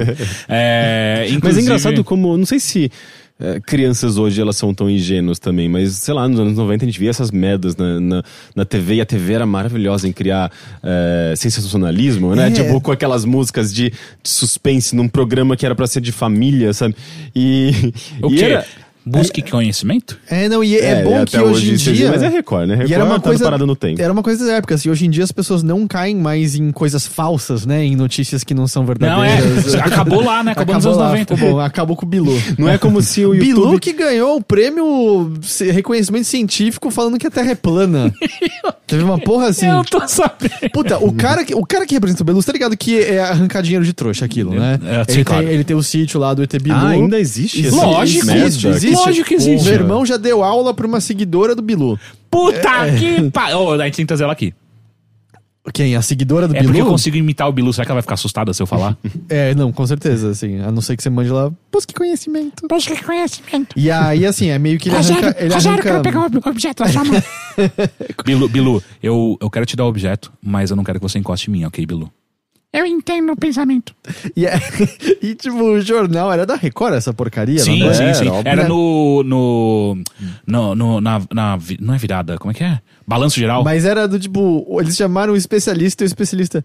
É, gente, dá pra ver que é um homem com capacete de moto ali Na atrás. hora, na hora que o Bilu. Eu vou me revelar pra você. Apaga a luz, apaga a luz. E aí apaga a luz, e aí é um cara, é um cara que pula de frente assim no meio do mato. É um cara que pula. E aí o cara, meu Deus, eu vi o Bilu. É um cara, velho. É um mas eu- cara eu, que nunca pulou. entendi como isso foi exibido, como um- um- um- uma emissora de TV que tem programa jornalístico. Isso era um programa jornalístico, sabe? Tipo, como eles exibiram isso, sei lá, como Mas se é fosse porque se sério. era balanço geral, a maior parte das coisas era só sensacionalista pra criar quase mais entretenimento do que qualquer coisa. Sim. Mas deixa, eu- deixa eu encontrar aqui exatamente. Mas basicamente, é, eu acho que foi em, em Mato Grosso é, que o cara que meio que representa o, o, Etu- o ET Bilu. Na, na, na Terra, é verdade. É. Ah, porque aparentemente, já no passado, o ET Bilu já revelou o verdadeiro formato da Terra. que ela era, era, era É plana. plana. Ok. E aí, cadê? Tipo, Eu gosto que o cara vai só juntando coisas absurdas, né? Reconhecimento científico. ah, O pró- a próxima revelação do Bilu vai ser o racismo reverso existe. Mas é meio engraçado que o ET Bilu manda a gente buscar conhecimento e falar que a Terra é plana. Eu tô vendo uma certa. É, pesquisador recebe assembleia. Recebe homenagem. Cadê?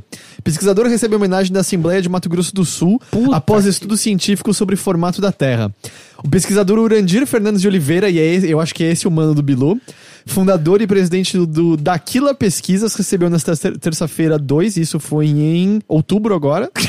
Moção de congratulação durante sessão ordinária no plenário da Assembleia Legislativa do Mato Grosso do Sul. O reconhecimento foi motivado pela realização de estudos científicos em diversas áreas do conhecimento, como matemática, física, física quântica, astronomia e geografia. Porra! o dentre cara as- fez tudo, velho! Qual, as... que site que é esse? Terra. Terra.com.br?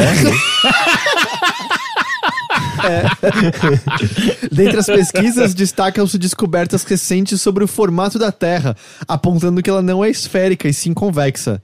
Proposta pelo presidente da Casa de Leis, Júnior Mock Moshi, não sei, do MDB, e pelo deputado Dr. Paulo Siuf, do MDB, a condecoração foi aprovada por unanimidade pelos parlamentares. Puta que pariu. Abre cara. aspas, é um sonho realizado, uma alegria. Esse é o reconhecimento do esforço de longos 22 anos de trabalho beneficiando as pessoas. Agradeço, a- a- agradeço às autoridades em nomes da Daquila Pesquisa de todos os associados. E ele nem falou do Bilu? Não, Que é, cuzão. Estou emocionado pela grandiosidade. Parará, parará. Fundada em 1997, a associação comandada por Urandir tem sede no município sul Mato Grossense de Corguinho e possui núcleo de pesquisas em. Parará, parará. Ahn, Bem, se tá na internet, é verdade, né? Não, eu acredito que ele ganhou essa merda. Você acredita? Eu acredito. em março deste ano. A da- gente elegeu o Jair Bolsonaro. Eu acredito que ele ganhou esse negócio. Daqui-. Não, não, isso é verdade. Ah, não, não é fake news isso. Ele foi, ele foi condecorado pela Assembleia Legislativa do Mato Grosso do Sul. A ignorância dos caras do MDB e tudo mais. Tipo, ele, esse cara falou esse monte de merda que a Terra é convexa e a Assembleia Legislativa foi. Ah, é deu- convexa, não é nem plana. Não, é convexa. Ah, ok. Ah, Ah, acho- eu consigo acreditar na convexa. Não, eu, eu, eu, eu março, não de- acredito mais na realidade. em março deste ano, o Daquila Pesquisas lançou mundialmente em três idio- idiomas o longa-metragem Terra Convexa, o documentário. Puta que A obra pariu. Que cinematográfica assistir esse negócio. revela experimentos científicos realizados ao longo de sete anos que comprovam que a Terra não é esférica e sim plana nas águas e convexa nos Ah, gente, continentes. isso não, isso não pode ser Plana sério. nas águas Não, e tá- convexa você tá- no hemisfério? Como é que é? O documentário já foi assistido por 80 milhões de pessoas. Não, sai daí. Isso isso é tudo fake news. Não é. Não, não. Aí que tá, não. Alguém manipulou. Você foi. Você, você, Você, foi bamboozled. Um experimento a Você laser foi- para verificar a planicidade das águas. manipulado. É, não, não, isso, isso realmente aconteceu, assim, o lance de. de... Sério, Heitor. Até você. Caralho. Isso é fake news. sai daí, sai Até do WhatsApp. Não, esse é o lance. A porra dos deputados reconheceram que a Terra é plana. Sério. e aí esse cara é o mano do ET Bilu, arrancando dinheiro de trouxa até hoje. E Isso que tá. chama charlatão. É sim, eu, amar- eu amaria se fosse fake news. A tristeza é que teve trouxa que acreditou na fake news do cara Trouxa que que, botou, é representante da população. que é pago na pelo porra. imposto. Ou seja, no final, quem é trouxa? A É, gente. é, trouxa é a gente. Então, eu vou dizer assim, é deputado do Mato Grosso do Sul. Talvez trouxa seja quem votou neles no Mato Grosso do É, Sul. porque eu não tenho essa capacidade. Exato, a gente só eu sei votou- que teve, teve gente que tentou votar, votar em deputado estadual do Rio aqui de São Paulo e vice-versa, A mas gente- não, é, não fui eu. A gente só votou no Frota, na Joyce Hasselman. Sim. no- Tá suave. Tá suave. Tá, suave, tranquilo. é. Mas Não, nenhum deles... marcar com as- cada um com seus problemas, nenhum né? deles falou que a Terra é plana até agora. Ainda, pelo- ainda. ainda. ainda. Mas é, enfim, e aí o cara tá aí, tipo, arrancando dinheiro de trouxa, falando pra E galera agora, buscar tem- e, agora, e agora, pra piorar, ele já arrancava bastante dinheiro de trouxa. Agora ele vai ter a porra de uma condecoração pra provar que ele pode tirar o dinheiro de trouxa. Imagina que legal. É tipo o Dr. Fritz. A, a Josi mencionou no chat o lance do jogo do copo. Essa é uma das- dessas coisas loucas Eu que ganha- fiz muito. Não, então, mas o, o lance todo é que o jogo do copo é basicamente o Ouija, né? É basicamente sim, a sim, mesma sim. coisa. É como a gente nunca teve dinheiro e a Hasbro nesse é, não, lançar e, o e Ouija esse aqui. é o lance, tipo, hoje em dia é visto como uma coisa espiritual, mas é, o 99% Wins botou um episódio muito bom sobre isso que Ah, é? Eu É. preciso ver Não, É é, muito é legal, um é jogo muito- de tabuleiro que É. surgiu, que era uma brincadeira que acontecia entre as famílias, mãe e criança, não tinha nada de maléfico espiritual. Foi inventado completamente artificialmente, não tem nenhuma tradição. E um dos motivos pelo qual ganhou bastante, é, bastante popularidade é porque a gente tá falando da época vitoriana, isso. E isso era uma maneira de casais que estavam afim do- um do outro Você tá me dando spoiler de do ficarem episódio. próximos e botarem a mão um do outro, um em cima do outro. Era Ah. basicamente uma ferramenta pra rolar uma mini pegaçãozinha. Entre família? Entre É, mas naquela época também. Você sim, falou que era em sim, família. sim. não, é Tá, que acontecia não. também entre família, mas parte da popularidade veio porque. Ah, entendi. o- Mas assim, não tem nada, nada místico, não. É uma tradição antiga.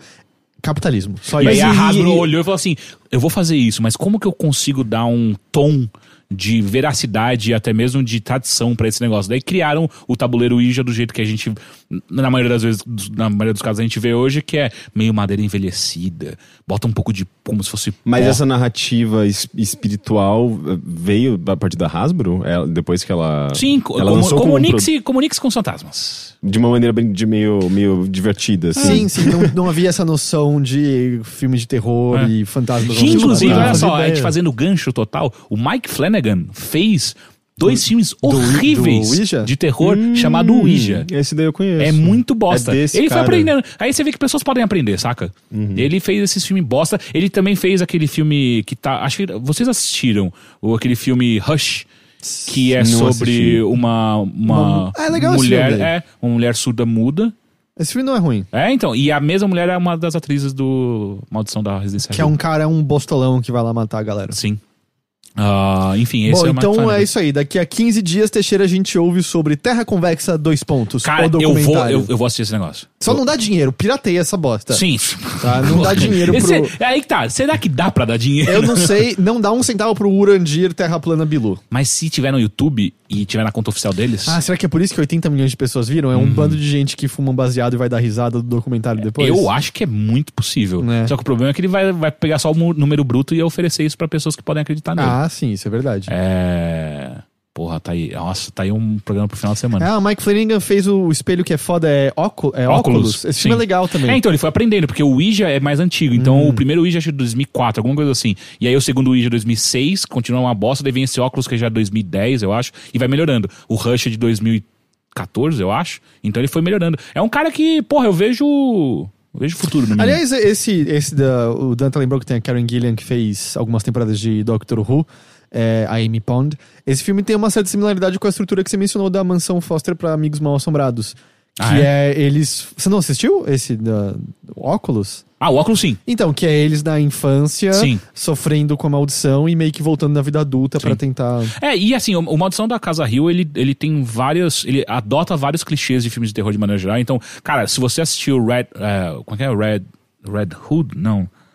É, Rose Red, que é um, é um. É um filme muito bosta. Muito ruim. Muito bosta. Na época onde o VHS eram dois VHS de filme. É. Puta que pariu, é gigantesco aquele filme. Baseado no, no livro do Stephen Stephen King. ah, que é ok. o Qual é livro? esse? Rose Red. É uma Ah, o da mansão que É. vai crescendo organicamente. Exato. É uma porcaria. É, exato, é uma bosta. Tive Mas que- pesadelo até dizer chega com essa é, então, porra. só que ele tem várias similaridades. Então ele começou a pegar vários clássicos de terror e colocou de uma maneira que é muito bom. Inclusive, falando rapidamente em mansão, olha só, eu tô temático. Eu assisti aquele Winchester. Ah, que é uma a maldição da casa né? da Winchester. Meu Deus, por que que a Ellen Mirren... As pessoas precisam pagar conta, né?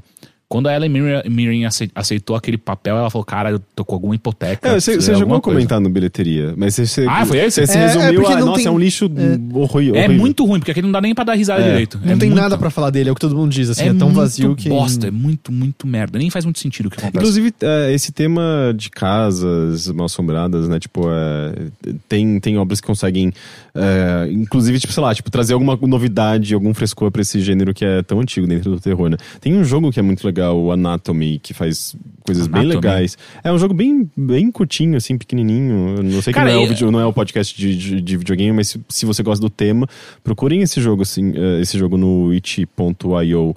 É, se você colocar Anatomy Game, provavelmente você vai chegar nele.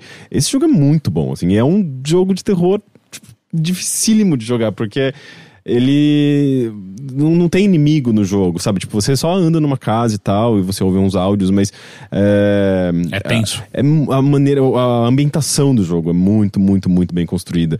E é um negócio de terror, assim, muito, muito, muito foda, porque, tipo, inicialmente você tá numa casa que você precisa coletar umas fitas, colocar umas fitas cassetes, coloca num.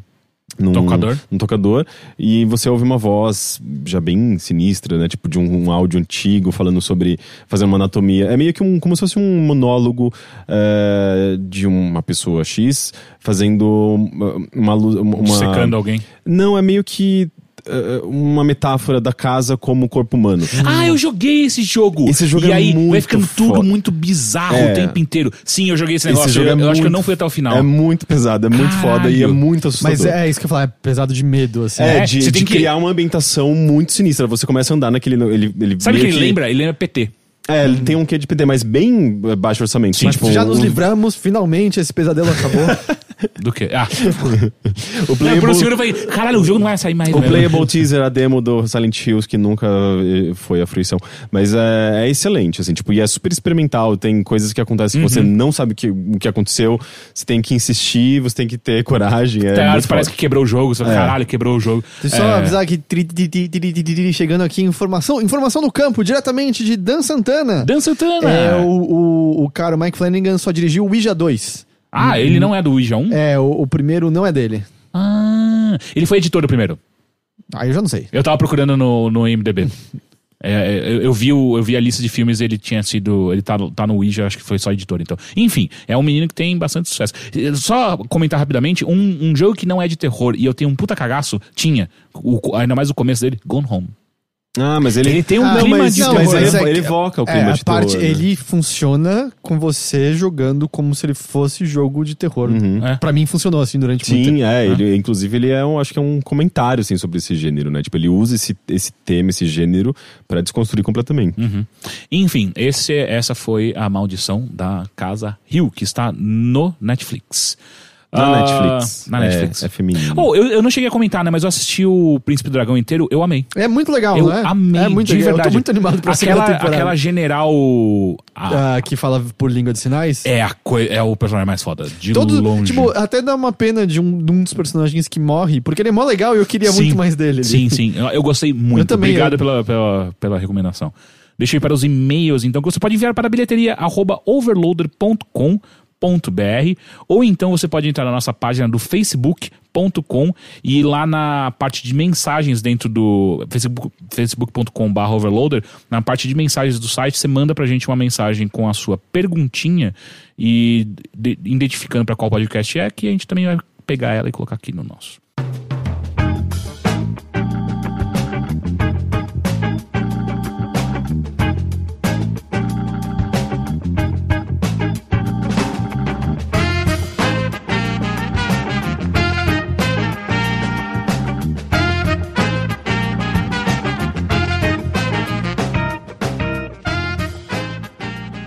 Então vamos ao primeiro de Gustavo Quintão. Pam, pam, pam, pam. Boa noite, overlindos. No último bilheteria, o Heitor puxou o assunto sobre paywalls e pagar por conteúdo jornalístico. Eu ando pensando muito sobre isso atualmente e me sinto um pouco mal de burlar os paywalls, embora ache que existe, exista meios melhores de, de converter público em assinantes. Mas o assunto que eu que- quero abordar é: vocês não acham que os grandes jornais hoje precisam mudar a forma de lidar com seu conteúdo físico barra digital? Eu vejo que veículos puramente digitais estão conseguindo manter a saúde financeira no azul, enquanto os que dependem de uma grande estrutura física para impressão de jornais físicos são os que estão com mais dificuldade de se manter e, consequentemente, utilizam paywalls mais agressivos, fazendo inclusive a renda de anúncios diminuir, já que não são visualizados. Vocês acham que ah, vai chegar a hora que os grandes jornais vão ir somente para o digital e o físico irá virar um nicho? Qual a opinião de vocês sobre isso? Mas é, é que eu não sei, ele não menciona quais jornais digitais que estão, estão no, no azul, né? Porque. É isso que eu ia falar, isso é dar um salto bastante É, é, grande. Ele tem né? algumas premissas aqui que eu acho que não são É necessariamente porque quais, reais. é, quais jornais seriam esses, será? Ah, É, eu não sei esses jornais, mas eu sei que, por exemplo, uh, The Intercept, uh, Piauí. Mas são bem pequenos. Piauí tem- tem não, É Piauí falar, é o Piauí- e o Piauí Ah. também tem problemas financeiros, já não Sim, teve? então, mas é, é, o, que eu, o que eu tô apontando é o, o que eu tô imaginando que ele tá falando de jornais puramente digitais, eu acho que ele tá apontando isso. Nexo. é, Que são, que são bem menores, né? Exato. São redações É, menores. Então, assim, eu acho que ele parte de, algum pressupo- de alguns pressupostos que não necessariamente são reais. Esse, por exemplo, de que jornais digitais estão bem. Eu não acho que é real isso. Também não acho. Eu- eu e, acho e que- mesmo se você pega, por exemplo, é, uma Folha, na verdade a Folha ela faz parte de um grupo muito maior que engloba outros serviços, né? Tipo, tem, por exemplo, a, a maquininha, né? Tipo, a da, da- que é o sistema de, sistema de pagamento, PagSeguro, tem o UOL, você tem, tipo, diversas... Olha, você puxou isso por conta do, do Ravan, né? Do quê? O, o Ravan, ele pegou a PagSeguro e falou... É, o Luciano Hang lá. Ah, não, Havan. sim, sim, porque tipo, ele, ele viu que né, a Folha. na Faz verdade, parte do grupo. Faz parte do grupo e começou a incentivar ali um, um boicote, mas ao mesmo, ao mesmo tempo tem boicote também do outro lado, né? Então, tá todo mundo. Ah, boicotar todo mundo, né? Tipo, ninguém consome no mais. final ninguém boicota ninguém. Ele só fala que vai Não, boicotar. depende, tem, tem coisa. Eu nunca mais comi nada do Hirota. É, Hirota, por exemplo. Nunca mais eu tenho, comprei eu tenho, nenhuma massa da Barilla. Barilo. É, Barilla não, eu sei, não mas eu tô apontando. Beleza, você fez. Não tô falando que. É, Eu não acho que é todo mundo que faz isso. Porque se fosse todo mundo, essas marcas não existiriam mais. Enfim, é a liberdade de expressão, é a liberdade que a gente tem de, de não consumir o, coisas que a gente vai contra. Mas enfim, é, mas a, a Folha, eu acho que ela, ela. Eu não sei exatamente qual é a situação é, econômica financeira Ruim. É ruim, ela acabou de Ruim. demitir de novo um monte de gente. Ruim. É, né? Não tem nenhum, não, não tem nenhum meio que tá bem. Nenhum. Overloader tá bem. Tá ok. Mas o Overloader pode ficar melhor se você só apoia.se barra Overloader. É que o Overloader também é uma empresa pequena, né? Maior que a É, Folha. a Folha é uma empresa gigantesca. O Overloader é No minúsculo, coração, né? sim. Sim. Não, maior do que essa folha aqui. É isso É. que eu tava falando. Ah, então, assim, esse pressuposto, por exemplo, eu acho que tá en- enganado. Eu acho que nenhum meio digital hoje no Brasil tá bem. Ah, É, tipo, o New York Times lançou número recorde de assinaturas e não Sim. sei o que lá. Então, existem veículos que devem também. Eu acho, acho que assim, a Globo deve estar bem. Sim, mas a Globo não. A Globo é o grande Globo vai- conglomerado, é, não é só jornalista. É, o conglomerado, sim, Ah, mas se você considerar. O jornalismo da Globo? Da Globo, ele meio que tem quase monopólio em cima Tipo, da, da notícia é do o Brasil. G1, né? é o Globo, é, o UOL tá junto. Não, o UOL é o Grupo Folha, né? O UOL é o Grupo É, Folha. folha. É, en- enfim. Globo.com, Globo.com Deve é ter um monte de jornal menor que eu não vou saber. Sim, citar. aí, aí vai ter todos os, uh, todas as, as unidades por todo o Brasil que fazem parte do grupo da, da Globo, por aí vai. Enfim, eu acho que pa- começa aí. A, a segunda coisa que ele aponta, por exemplo, que ele usa como argumento, que. ah, só um segundo, deixa Se eu eles deviam aqui. usar um modelo diferente do paywall. Ah, É, aqui, ó, na enquanto verdade, os que de- essa- Rapidinho. O- enquanto os que dependem de uma grande estrutura física para impressão de jornais físicos são os que estão com mais dificuldade de se manter e, consequentemente, utilizam paywalls. Então, ele- está pegando co- duas coisas diferentes e, e colocando como se fosse uma causa da outra. É, eu não tenho dados agora concretos de cabeça, mas a operação física da folha não é tão cara quanto você imagina. É, uma- é- é- é, obviamente é um custo, mas não é tão caro quanto você. Não é porque. é, o que eu quero dizer é, não é porque eles têm esse custo físico que é por isso que eles estão no vermelho. É não, não, é uma- entra grana mesmo. né? Exato, é. A, a- a internet, de maneira geral, roubou a, a Porque anunciantes não é, é, mundo. exato. Boa parte da grana vinha das pessoas que botavam anúncios nos classificados. Sim, e aí sim. com a internet isso tudo morre. Sim. E aí. E o, Diminui, né? Diminui o preço. Tipo, eles ainda têm assinantes. Assinantes não, eles ainda têm é, é, publicidade. Só que o preço vai lá pro chão. Você começa. A, a diferença entre um valor que era uma, uma página ah, cheia de, de anúncio para um banner no site é, é absurdamente diferente. Sabe? Não, mas eu falo dos classificados mesmo, a galera que botava, sabe? Ah, Vem do também. carro, não sei o que lá. Eu não sei quanto que eles ganhavam Eu acho que dinheiro vinha disso. bastante É, dinheiro disso. Bastante, é, é. bastante. Porque era, era meio que. Vamos supor, você quer vender uma coisa. Não tem onde Qual, colocar. qual outra coisa você faria além disso, Sim, sabe? sim, não, sim. não tinha muito como. É, então, isso também. E assim, o paywall agressivo, pra mim, muito mais do que eles tentando des- des- desesperadamente conseguir dinheiro, é eles não sabendo como fazer isso. É, porque eu, a ideia de assinatura, a gente usa o modelo Sim. de assinatura com o nosso país. A ideia de assinatura é boa. Você pagar pelo jornal que você consome é uma coisa boa que deveria haver. e não é só boa, é justa. Você tá consumindo algo, você tem que pagar por isso de alguma E o maneira. melhor é você poder desvencilhar os jornais da publicidade, que seria a coisa Sim. mais saudável possível. Nenhum E- jornal depender de publicidade. De publicidade e de, de subsídios governamentais também. Não tô dizendo que, tipo, dá pra não fazer isso. A gente mesmo teve propaganda da Blizzard semana passada, é importante pra gente. Mas assim, seria- no mundo ideal daria pra separar os dois. O lance é que o modelo publicitário da internet, de banner, não sei o que lá, é um modelo falido, horrível, que não entra grana suficiente. É invasor, um monte de gente simplesmente usa adblock. E o modelo de assinatura é bom. A minha crítica vem em parte porque jornal tem um dever cívico, por assim dizer. Especialmente num momento como a gente estava, de uma época de eleições extremamente importantes para o curso do nosso país. E numa eleição marcada pela propagação de notícias mentirosas e falsas, usando ferramentas diversas e sites que não fazem jornalismo, só propagam mentiras, que não tem nenhuma forma de bloqueio, esses veículos continuarem tendo bloqueio nas principais notícias é, foi uma coisa muito ruim. Deveria Sim. ter tido alguma estratégia de essas notícias são E abertas. teve. O Nexo fez isso. O Nexo fez, É. mas tipo, a Folha não fez. Exato. O Mas o Nexo entendeu que a importância cívica dele de propagar notícia correta era muito mais importante do que necessariamente naquele momento ganhar mais assinante. Então eles foram lá e abriram e não tinha nenhum tipo, nenhuma forma de, de, de paywall que tem geralmente pro Nexo, que são 10 notícias, se não me engano, por mês, e a partir daí é uma assinatura bem, bem pequena, eu já assinei por um bom tempo, vou voltar agora. É, então eu tava querendo. A gente conversou um pouquinho, eu tava pensando em assinar a Folha, apesar dos pesares, mas agora eu tô esperando porque aparentemente o Intercept Brasil vai ter um modelo de assinatura. É, eu até cutuquei o, o Demore, tipo, cara, pelo amor de Deus, sabe? E se é pra escolher um, eu quero assinar o Intercept Brasil, com certeza. Nexo é um É, então, outro é que site eu- muito no legal. momento eu posso assinar um, sabe? É, Não, justo. Eu sei que não é nenhum grande valor, mas é que se você somar todas essas coisas, mais o Crunchyroll, mais o Netflix, É. sabe? É... O, o Nexo. E, e- e, enfim, é, eu acho que. Posto tudo isso, eu acho que o paywall é um problema de entender como fazer melhor esse, essa arrecadação de assinantes do que necessariamente estamos desesperados ah, pelo seu dinheiro, saca? Porque. É, é, eu acho que geralmente sistemas de assinatura funcionam quando você tem uma relação mais emocional, sabe? Tipo, com a. Ou qualidade, né, cara? É, Tipo, não, você qualidade, mas é que, quali- qualidade- é que nem todo mundo acho que tem essa visão de, porra, esse negócio é de qualidade, eu vou pagar Mas você por não precisa isso. de todo mundo, é aí que tá. É, tanto que é assim que o Overloader funciona. Tipo, se- obviamente, se todo mundo que escutasse a gente, todo mundo que acessasse o site e assistisse os nossos vídeos desse dois reais, a gente já tá muito melhor do que a gente tá hoje.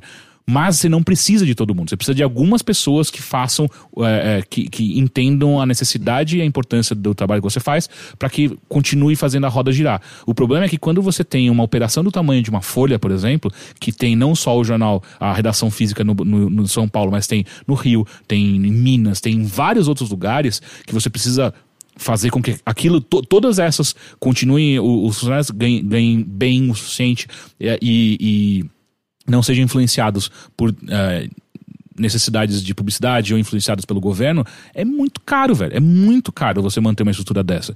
Eh, então, se as pessoas não entendem isso, que ah, por mais que notícia virou commodity no mundo da internet, as pessoas precisam entender que notícia de qualidade e, e trabalho jornalístico bom, real, ele precisa de muito dinheiro e de tempo. É, e Sim. vo- volta pro, pro Spotlight. Ele, Sim. meses e meses pra É. escrever uma matéria. É. Uhum. Então, mas eu, eu Mas sinto que, é uma matéria que muda a configuração social da coisa, sabe? Se você tem isso. Uhum. Mas eu acho que. Tá, voltando para esse sistema de, de pagamento eh, da assinatura, né? Eu acho que. ah, quando o usuário ele tem um contato ah, com o jornalista, um contato mais humano, ah, eu acho que as chances dele, dele pagar por essa assinatura, sabe? Tipo, ele Pode ser, se mas é sentir irreal, né? impelido. É, Isso é inviável pra uma não, redação não, Não, grande. eu sei, mas eu estou dizendo, dizendo tipo, pra- com relação a. eh, sabe, podcast, por exemplo, é uma relação mais humana. Ah, não, é tá. um programa em vídeo. eh, Mas isso eu acho que para um funciona. jornal, por exemplo, ele tem essa, essa. Um jornal digital, ele deveria investir nesse Mas tipo de um modelo. jornal com uma folha um estadão não pode fazer com que um jornalista seja a cara É. dele. Funciona pra gente que quem acessa o Não, mas não é um jornalista. barra overloader é, gosta da gente especificamente. A folha é um contingente de pessoas. Tipo, tem a Mônica Bergamo. exato, tem a Mônica, mas- Mônica Ber- Bergamo, que é um, é, um, é um estandarte dentro da Folha, saca? Então, ela, tipo, ela é um desses nomes, é uma, Só que é uma a- pessoa, é um co- ser humano por como trás que do- essa da pessoa Folha. vai conseguir manter uma relação que a gente tem com a quantidade de leitores que eles têm? E outra, sabe? Não, então, mas não é uma pessoa. é- são é, esses diversos jornalistas tendo, trabalhando de- em diferentes. ah, é, estando participando de diferentes programas, sabe? Tipo, a Globo faz. A Globo News faz isso muito bem, sabe? Ela Mas você acha que a Globo todo- ganha por conta disso? Não, eu tô falando, tipo, da, da, da relação que ela cria com o espectador, sabe? Tipo, de, de colocar esses diferentes nomes, esses diferentes jornalistas em diferentes programas. ah, em programas. Eu, eu falo porque eu assisto o Globo News, porque, tipo, eu gosto de ver TV, sabe? Ah, eu ainda consumo notícia em, ah, a partir de TV, além de. É, de mas aí você tem que ver as mais. coisas que o Merval fala. Não, sim, claro. Daí a gente, a gente vai lá e É, filtra, tem que né? suportar o Merval, né? Não, tem horas. Eu tenho, Ator pornô.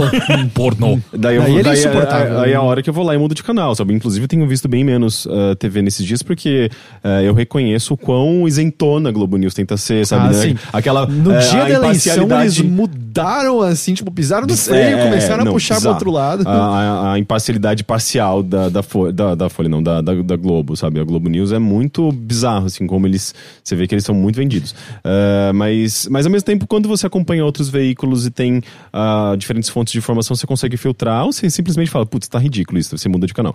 Mas normalmente, ah, eu, eu- como eu, eu assisto al- alguns programas ali, tem coisas realmente boas na, na Globo News, especialmente documentários e tal. É, é- é legal, assim, tipo, perceber como eles estão participando em diferentes programas, é, como existe essa tentativa de, de quebrar um pouco essa, essa coisa sisuda do, do Jornal Nacional, que é horroroso, sabe? Aquele modelo de jornalismo é horrível, é Não é horrível. Eu acho que Cara, serve o propósito É dele. Exato. Mas é super. Mas na Globo é aquele modelo que vai, vai, Mas vai você não existir. quer op- opinião e emoção naquele tipo de jornalismo. Aquilo lá só tá apresentando, tipo, supostamente fatos, reportagem. Óbvio, a gente sabe que todo e qualquer jornalismo, simplesmente na escolha da pauta, já tem uma- Exato, um sim. direcionamento. Mas você não quer um William Bonner emocional ali. Não, mas não é questão tipo, de ser- o não, Boris mas- mas Casoy que que- virando pra cama. Isto é um Uma ve- absurdo. é uma Não, mas não é. vergonha. Gente, mas não é isso que eu tô falando. Se você pega, sei lá, um programa. É que depende de programa, né? O Jornal Nacional nunca vai mudar porque aquilo é um, é um modelo dele. Mas você tem outras maneiras de você, de você apresentar notícias, sabe? Tipo, o próprio eh, jornal hoje com a. a Sandra Annenbe- Annenberg e, e o. Como ele chama? O novo agora? Esqueci o nome dele. Mas já é um pouco mais solto, sabe? Tipo, já é um pouco. Já representa um pouco um tipo de jornalismo mais, mais moderno, eu acho, sabe? Nossa, a Sandra Nenberg é solta. Eu tenho a impressão que se ela Não, dançar, é- ela quebra.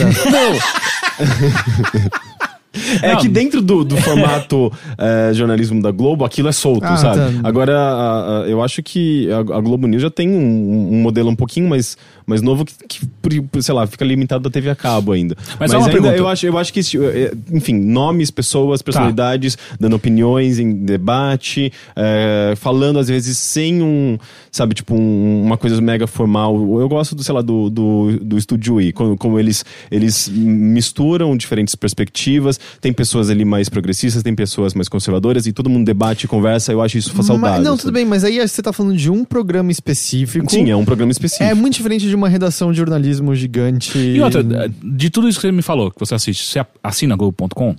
Ah, Dá pra assinar Globo.com? Lógico. Dá, dá, não, dá, dá inclusive pra. Tem um lance do. Tem coisas dos- muito legais, inclusive, lá dentro. Tem, tem, um, tem um lance da, da Globo News do- de, de assinantes, Uhum. que inclusive eles eh, pegam opiniões e tal. É, então, mas, você eu não assina. eu não assino. Exato, eu acho que é, é aí Mas que eu mora. sigo, eu sigo, por Não. exemplo, eu comecei a seguir os, ah, os jornalistas ah, no Twitter, eu comecei a tipo, ter um contato maior com o trabalho Legal, deles. eu, é que eu acho que esse modelo que você tá ah, mostrando e que se aplica a muita gente, ou à jogabilidade, ou a.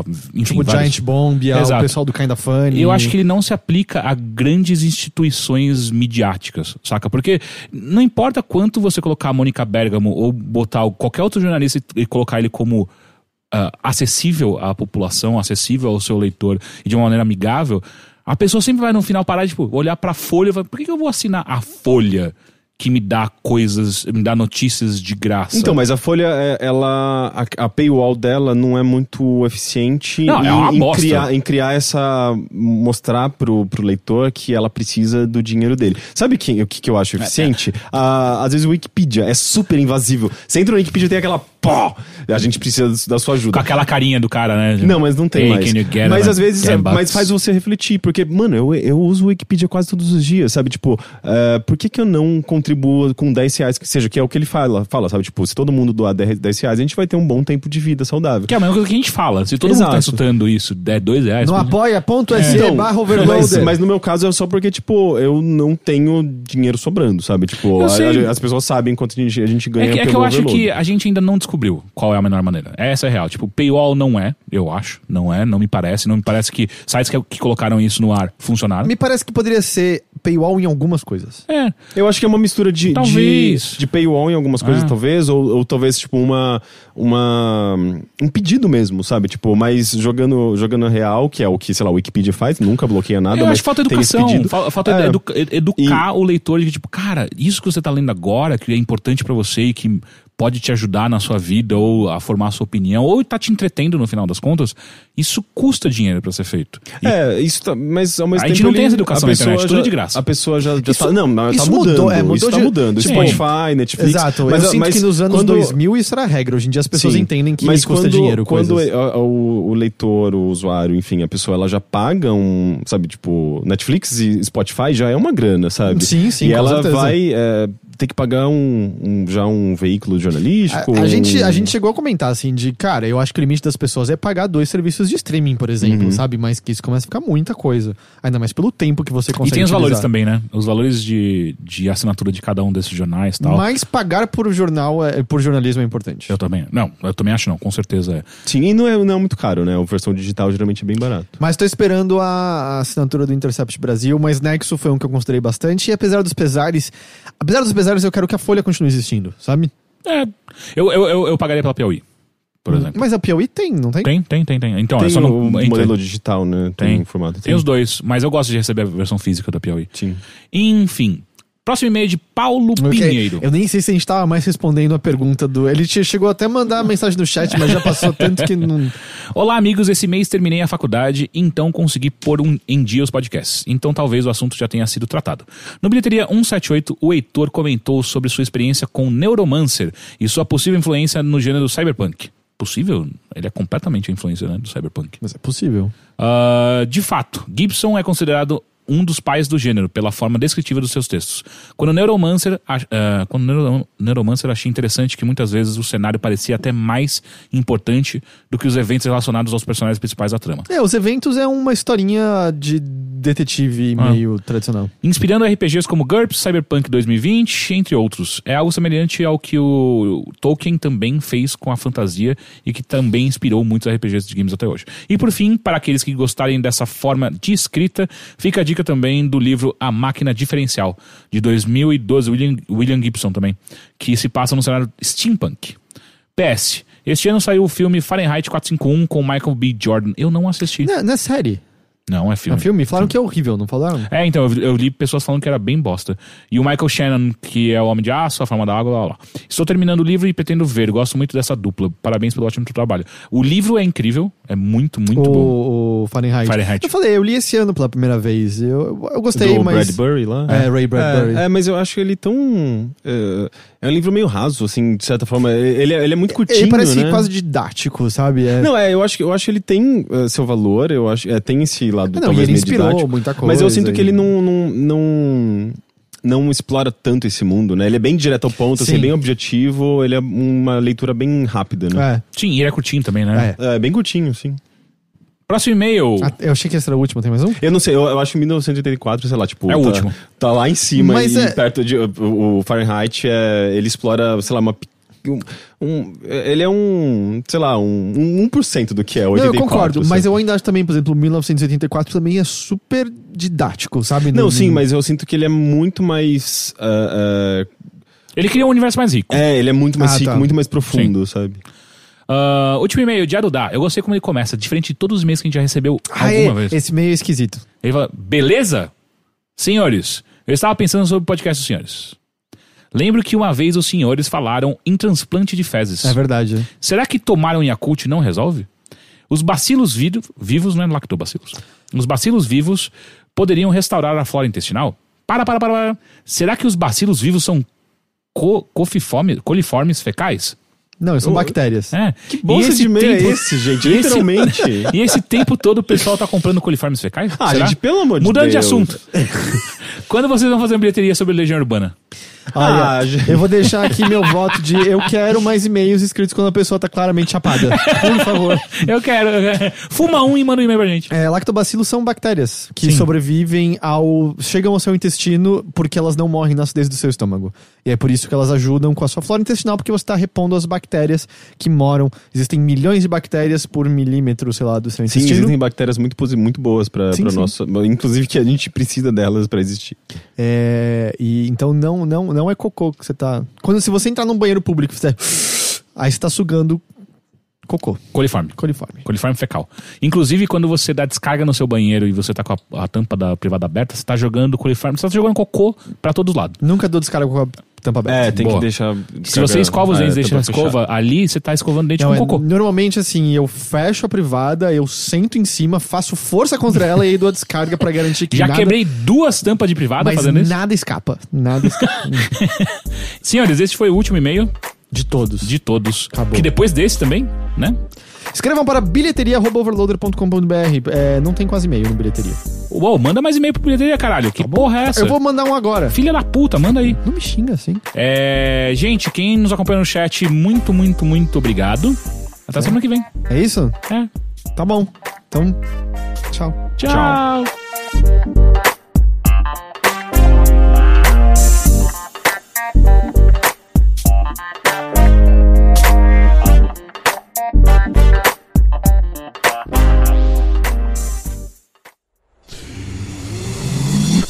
half daff.